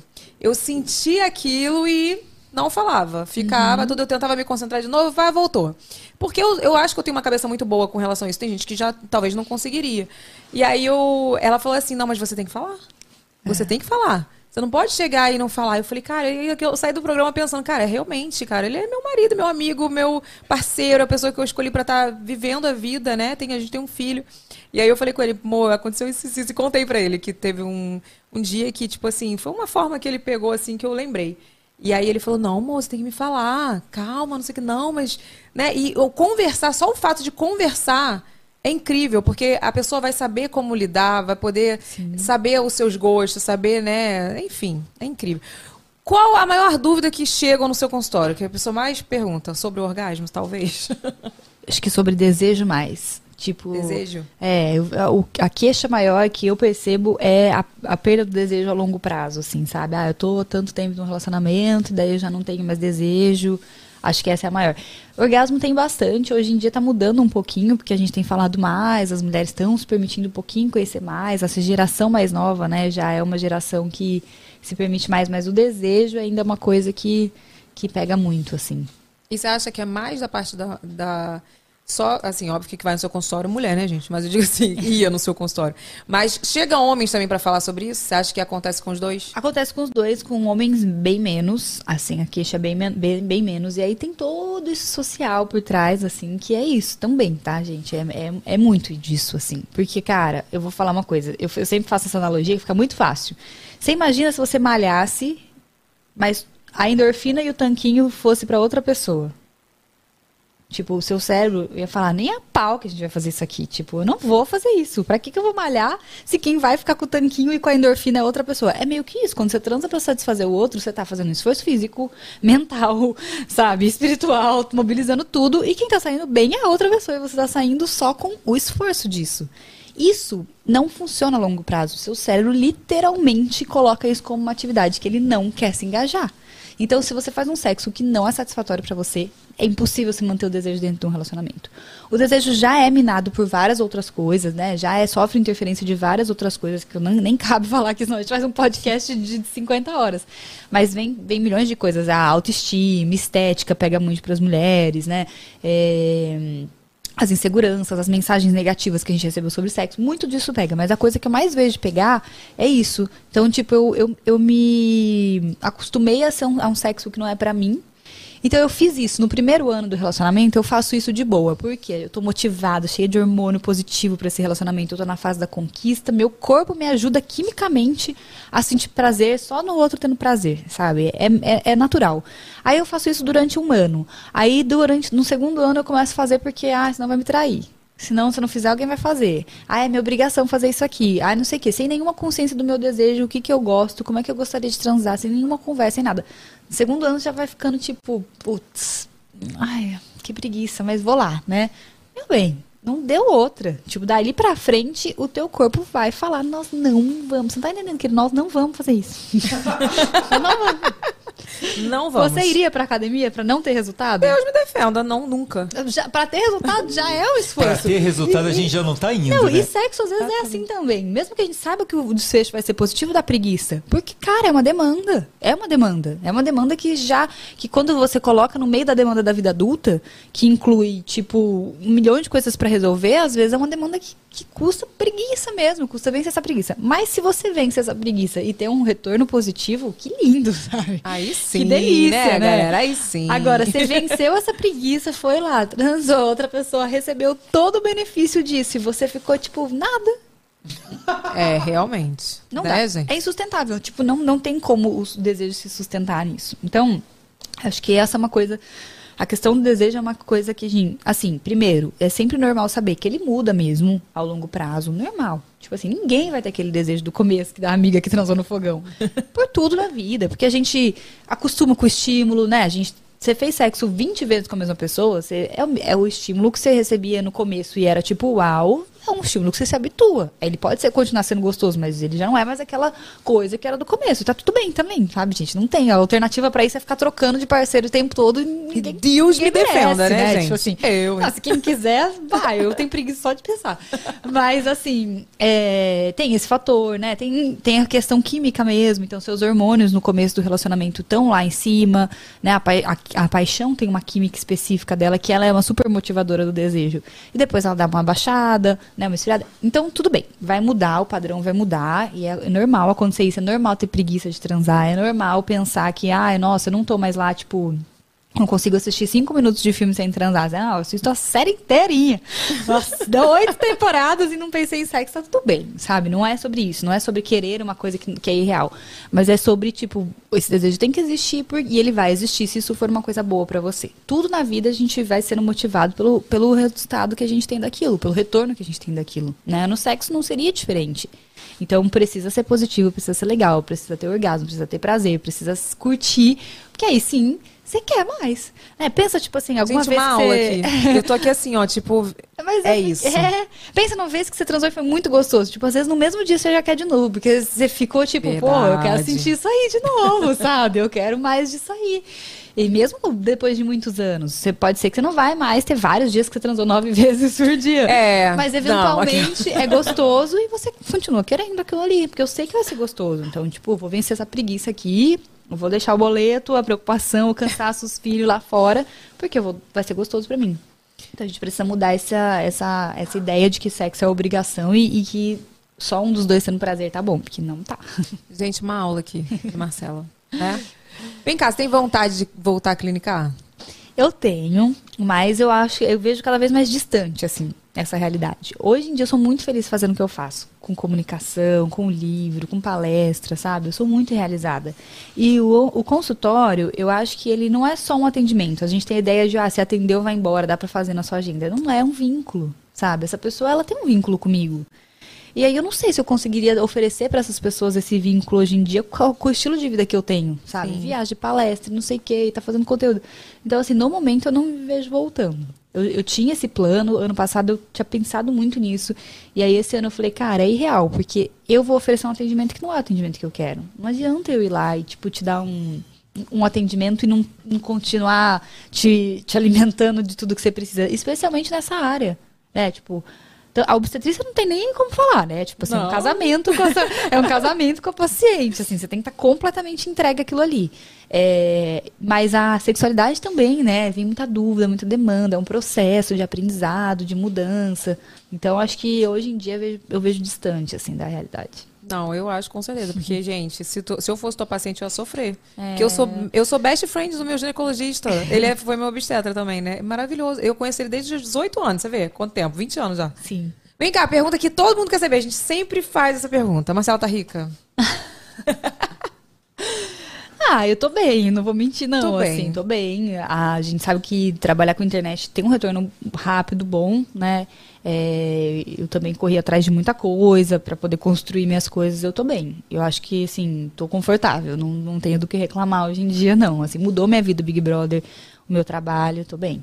A resposta é: tá rica. Claro que ela tá rica, né, mamozinho? Você ainda tá com curso online, Marcela? Eu, o que eu tinha já tirei do ar, mas vai, vem outros agora. Ah. Ih. Então, ó, quando, quando for lançar o curso, tem que voltar, hein? Isso Com certeza, mesmo. vim fazer meu jabá. Mas tem meu livro, pra quem quiser, além dos conteúdos que eu ponho, tem o livro, Senta Que Nem Moça. Tudo muito bonitinho, detalhadinho lá sobre sexualidade. Por que senta que nem moça? Porque é o que mais faziam com as mulheres, é, isso? A gente fez uma brincadeira, na verdade, né? Porque o começo de Senta Que Nem Moça fica SQN, né? Que é só que não. Uhum. Então foi uma- essa brincadeira, sabe? Do tipo... Senta que nem moça, só que não. Só que não, sabe? Assim, e o que que é sentar que nem moça, né? Então foi uma, uma brincadeira, assim. com o nome. Vamos pro superchat? E hoje eu já peguei, eu não vou te perguntar se o superchat está aqui. Olha aqui, QG da Marcela. Para não perder o costume, queremos indicar o melhor e maior guia de sexualidade e prazer da atualidade, o Senta Que Nem Moça, por Marce- Marcela McGowan. Ah, gente, que maravilhosas. Minhas eu gosto assim. Tá elas são vendo? Maravilhosas. E você pretende lançar mais? Sim, tem mais dois livros já contratados, mas eu acho que não vai dar um pouquinho. Escrever é muita coisa, né, cara? Escrever é a- foi a coisa mais difícil que eu já fiz, sem dúvida. Cara, eu tenho dois livros, né? O terceiro já tem. Eu tô escrevendo há três anos. É foda, né? E eu não consigo terminar porque cada hora eu quero botar uma coisa, e daqui a pouco eu, eu olho uma coisa e eu falo, ah, acho que eu não vou botar mais isso, vou tirar aquela, sabe? Eu fui assim, tipo, eu falei, cara, que responsabilidade, como é que eu vou entregar um guia de sexualidade? Tipo, aí eu sempre achava que tinha que ter mais. Aí a mulher falava, mas calma, assim, tem- depois você desenvolve mais os outros assuntos. Mas eu fiquei angustiada. Foi muito difícil pra mim limitar os temas, assim. Mas vem mais aí. Vai vir, né, galera? Vem. Então vamos lá. É, a Rê Damásio, o que é possível na cama com um cadeirante? Gente, que pergunta. Que pergunta, né? Cara, depende muito do, da, da- de cada corpo, né? Eu acho difícil. Tem gente que tem sensibilidade, tem gente que desenvolve novas sensibilidades. Eu acho que é difícil generalizar, assim. Mas eu acho que cada corpo tem as suas possibilidades de prazer. E aí é, é um lugar de muito diálogo, né? Sobre quais são essas possibilidades com a pessoa e de descoberta também, né? Sim. De desenvolvendo aí novas possibilidades. Respondido. Rê É, é difícil de dizer porque é difícil generalizar, né? Eu não sei se ela É. quer saber, tipo, tem gente que tem ereção, tem gente que não tem, talvez. Vai, vai muito do tipo de grau que teve, né? Então, não dá pra generalizar realmente. Não, realmente é difícil a pergunta. Nick Underline Souza. Ma, rolou muito fiscal de sexualidade quando saiu do BBB e assumiu com a Lu? Beijos, Nicole. muito, nossa, como Fiscal de sexualidade. Muito, muito. Ah, assim, quando eu comecei com a Lu, era, ah, é biscoito, ah, é mídia, ai, não sei o quê. Aí eu falava, não é biscoito, gente, é chá, é outra coisa. Falo nada, entendeu? Cara, é fogo, né? Tem em tudo quanto é lugar. It's, Ma It's Magoan, deve ser teu fã-clube. Por que a mulher se sente mais insegura do que o homem na cama e finge orgasmo? Acho que foi isso que a gente já conversou aí, né? Todas essas É, coisas, essa socialização. É social mesmo, gente. Eu garanto pra vocês que o biológico tem uma parcela desse tamanho. Se tivesse grande, alguém já tinha inventado um remedinho pra resolver, não tenha dúvida. Gente, eu, e eu sempre falei isso, né? Olha como é que tava enraizado na minha cabeça. Eu já tô começando a mudar, hein? começando a mudar, hein? Eu achava que era realmente é, do corpo, sabe? Não, não é não. A gente tem essa impressão mesmo, mas a gente foi convencida disso também, não se preocupe, não é só culpa. Te, te- te convenceram disso. Convenceram disso, cara. Underline Cordeiro Mari. Já pensou em ter um podcast? Ai, eu tive um podcast. É, Mentira, eu não sabia. Sim, mas lá nos primórdios do podcast, nem se fazia live ainda, nem era tão legal assim podcast, era aquela coisa mais assim. Foi muito legal, chamava Ponto M. É, foi muito, muito massa. Ainda tem lá no ar, quem quiser ouvir, chama Ponto M. Hum, Eu tenho, mas assim, eu tô escolhendo minhas batalhas agora, sabe? Eu tô fazendo muita coisa ao mesmo tempo. E o podcast tem que se dedicar, né? Mas eu, Eu tenho vontade disso. de ter um com convidados presenciais. Quando eu fiz, eu até tive alguns convidados, mas por telefone. Aí não tem essa, É, esse calor do tem. momento, né? Ai, mas você fala muito bem, você explica muito bem. A gente ia gostar muito de um podcast da Marcela, né, Renato? Fala a verdade. Tu ia Ia gostar? Vou botar aí no meu, no meu, meu próximos planos. Plano, quando você já com mais tempo, né? Ela fez outra pergunta. O casamento com a Lulu vem esse ano? Amo vocês. Ai, nossa senhora, tá difícil o casamento com a Lu. É... Não, porque assim, a gente já era pra ter ficado noiva desde o ano passado, e aí aconteceu várias coisas, né, na vida da Lu, pessoal, enfim, várias tragédias e coisas, e aí não deu certo a gente ficar noiva. E aí agora a Lu tá num momento muito difícil, que é voltar à carreira, né? Então, tipo, a gente tá com um grande ponto de interrogação. O que, que vai ser daqui pra frente em relação à vida dela, né? Não da gente, tá? A gente fica tranquila, a gente sabe muito bem onde a gente quer. Mas é isso, tipo assim, é, tudo, né? Ela tá Profissionalmente, né? profissionalmente. Então, foi um momento que a gente deu uma calma, sabe? Não adianta agora botar um casamento no meio, organização de um casamento, não sei o que, no meio disso tudo, assim. Vamos devagar. Mas, enfim, eu quero muito casar com ela. Ai, gente, tá vendo, Mari? Calma que vai sair esse casamento aí. Tu tá doido pra comer um bolo, né? Que eu tô sabendo. A Sassá Capetini falou: até onde os hormônios estão relacionados ao desejo pelo sexo oposto? Não tem nenhuma teoria que consiga comprovar a, que hormônios interferem na, no, no quanto o sexo oposto, você sente atração pelo sexo oposto, né? Acho que ela quis dizer, sei lá, tem mais testosterona, então eu me atraio. Não tem nada de teoria que consiga comprovar, assim. A- todas as teorias que a gente tem de orientação sexual, elas trazem algo mais inato mesmo, como se fosse inerente do ser humano essa decisão, e aí cada pessoa explora a sua sexualidade de algum jeito, assim. Não tem nada que consiga dizer, ah, não, isso- aqui, isso aqui faz alguém gostar mais de homem ou mais a- de mulher. e aqueles feromônios, perfumes com feromônios e tal. Ah, isso aí, na verdade, é, é simulação de odores, né? Eu acho que até pode funcionar, assim, né? De... Mas acho que não é isso que ela quis. Acho que não foi isso que ela quis dizer. Também eu acho, que não. E quero até te Mas, pedir é. desculpa. Olha aqui, quando vocês não quiserem que eu fale o nome de vocês, eu ia falar. Você não bota não me identifique no final, porque eu só fui ler no final, né? Bota no início, bota o nome, bota não me identifique. Aí depois a pergunta. Ela foi botar no final e eu já tinha lido o nome dela. Desculpe. Mas olha só, é, isso, esse negócio de feromônios, ele ajuda muito a pessoa que vende eles, né? Eu, É hein? que pro mercado que vende ele é maravilhoso, assim. A gente solta vários feromônios próprios. O Tantra tem uma técnica maravilhosa aí.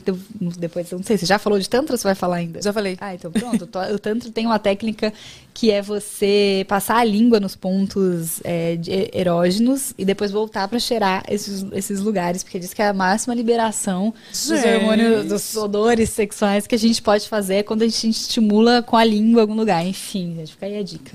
Agora fez sentido. Agora fez sentido o curso da Fernanda. Vamos fazer aquele de casais. Deve ser pra casais esse, essa. Porque, tipo assim, não, tô falando sério agora. Tipo assim, na terapia tântrica, talvez não tenha essa. Não, eles não usem Ah, com não, a. Né? Não, não, não. Ninguém vai te lamber na terapia tântrica, É, não. exatamente. Mas então pra deve ser casais, para eles casais. Então, já quero fazer o curso. Aquela. é, eu, Giovana Borges, sou casada, tenho 24, 24 anos, deve ser. E a libido tá bem baixa. Às vezes, zero vontade o que fazer. Como que ela chama? É, Giovana. Gi, então, assim, vários fatores podem estar envolvidos. Primeiro de tudo, procura um profissional, porque tem sim que olhar hormonal, tem sim que olhar essa coisa, mas aquilo que eu falei aqui, você gosta de sexo, o sexo que você faz te satisfaz, né? Desejo na nossa cabeça é meio que a gente tem o que acelera e o que freia os desejos. É um sistema psíquico nosso de coisas que aceleram e que freiam. É sempre bom a gente tentar identificar o que está freando o meu desejo. Então, é minha autoestima, é meus filhos sempre em casa, ou é minhas preocupações, ou é o sexo que eu estou fazendo. Tentar identificar isso é um caminho para você mudar isso, né? E trabalhar a seu favor. E o que, que me ajuda? Quando é que eu me sinto deseja desejante, né? Ou desejável? Quando é que eu sinto que eu estou mais afim de sexo? O que que, que, que tá trabalhando a favor? Então, tentar identificar isso, os momentos em que você não está querendo, os momentos que você está querendo, o que, que tem de diferente para você conseguir trabalhar essas duas estruturas. Não dá para ser uma coisa rápida, Não assim, dá, sabe, né? gente? Mas, mas esse é o caminho. Tipo, olhar o- quais são os seus freios, quais são os, os aceleradores aí do seu desejo e trabalhar positivo para um e, e negativo para outro. Tá vendo, Giovana? Tá respondido. Olha aqui, Amanda Elis. Amanda Elis está aqui todo o programa. Ela botou, Má, eu sou muito sua fã. Você fala por todas nós. Você me ensinou que falar sobre sexo não é crime e eu não preciso ter vergonha. Amo quando você fala sobre tesão de homens e mulheres. Eve, você tá arrasando nos convidados. Te adoro demais. Ah, que linda! Obrigada por todos esses elogios. Isso aí, vamos falar de sexo. Tem que falar, gente. Começar a falar. Gente, ela é maravilhosa. Todo podcast ela tá aqui. E ela tá, ela começa a seguir, ela faz jabá. Hoje ela fez um jabá. Amanda Elis, eu vi seus stories hoje, viu? Ela falou, gente, a Marcela vai estar lá no VacaCast, vocês têm que assistir, ela é maravilhosa. Ai, que maravilhosa. Ela Obrigada. é ótima. Ó, QG da Marcela mandou mais uma, botou. Má, você é incrível, temos muito orgulho de você. Temos muito orgulho de tudo que você construiu e vem conquistando. É, conte sempre com a gente, amamos suas gotinhas. Ai, meu Deus, eu amo vocês também, meus amores. Ai, que lindo, gente. Deixa eu ver se eu não abri mais algum, peraí. Foi isso? Foi isso. Ai, a gente não quer acabar não, aquela. É. Né, A gente não fica naquela coisa de que quer conversar mais, Cara, conversar. podcast tem esse problema, né? Tem. Que a gente nunca quer. Não quer quer, acabar. quer ficar conversando, conversando, conversando, falando. Mas, ó, eu vou te presentear. Além do. Oi, meu Deus. Ah, quase que a gente acaba com a decoração. Vou te presentear com o nosso kit do nosso programa. lindo! Pra você botar, botar bastante coisinhas Gente, aí. esse programa é muito chique, socorro, né? tem, tem, gente, tem decoração, tem comidinhas. Tá vendo? Tem tudo aqui. Não, não teve tantas comidinhas hoje que a gente, né? Mas temos Não muitas tempo, coisinhas porque eu gostosas. cheguei é muito fofo. Tá vendo? Nosso kit do nosso programa. Mas nós temos aqui um quadro que se chama Avacalhada. Hum. né, que não poderia ser diferente. A gente vai te presentear primeiro com um presente bom, mas a gente tem um presente avacalhado pra você. Então pode escolher uma caixinha. Lembrando que a caixinha é do nosso programa.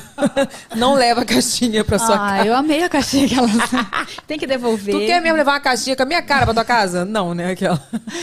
Eu vou escolher o número 2. Número dois, então vamos tirar os brownies. Inclusive, você deveria comer, viu? Eu quero, deixa eu já Que ele pegar é. um. Pode pegar. Leva Vou pra Luísa também. Vou- aqui, Pode essa levar. é Minha, minha sobrinha. que- Pode levar, pode levar, pode levar. Ó, não convido pra festa, não, hein? Ó, Marcela representando o brasileiro médio, né? Toma. Cara, eu sou dessas em festa de criança, tô nem aí. Tainara leva saco. Não vai, tipo, pular nada, não. É assim, avacalhada. Não, assim, não, né? não. Meu Deus. É pra você. Tá? é um presente pra você. Tá? Pra você ter essa pra lembrança. Pode mostrar, mostra sua.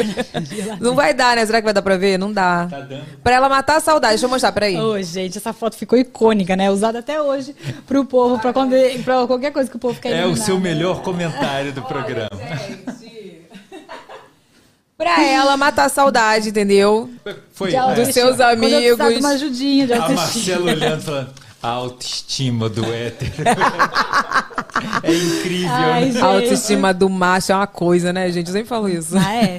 Se a gente tivesse metade, filha, tava dominando o mundo. Não é? É. Mas olha, eu quero muito agradecer por você ter vindo. Fiquei muito Evelyn, feliz. Oi. Lembra que depois tem, tem os outros dois presentes no. Ah, é no verdade. Se vocês quiserem saber o que, que tem nas outras duas caixinhas, quando a gente acabar aqui encerrar nosso programa, a gente vai abrir e vai postar lá no canal de cortes. Então, ó, tem. Não tem esse é o cupom de- do canal de cortes? Não, não. Cupom do canal de cortes é ótimo. Tá no box o link. Ah, tá. O box do. O, Ih, o link do canal de cortes tá no box de informações. Então, vai lá, se inscreve. A gente vai postar o que, que tem nas outras caixinhas. Mas eu queria te agradecer muito por você ter vindo. Olha, pra quem não sabe, a gente já estava marcando pra ela vir aqui. E aí Verdade. acabou que surgiu esse programa especial da Candice Berenice. E eu achei ótimo, maravilhoso, porque ela já estava pra vir, né? Amei também. Amei tá aqui. Amei tá aqui no dia do beijo. Super a ver comigo.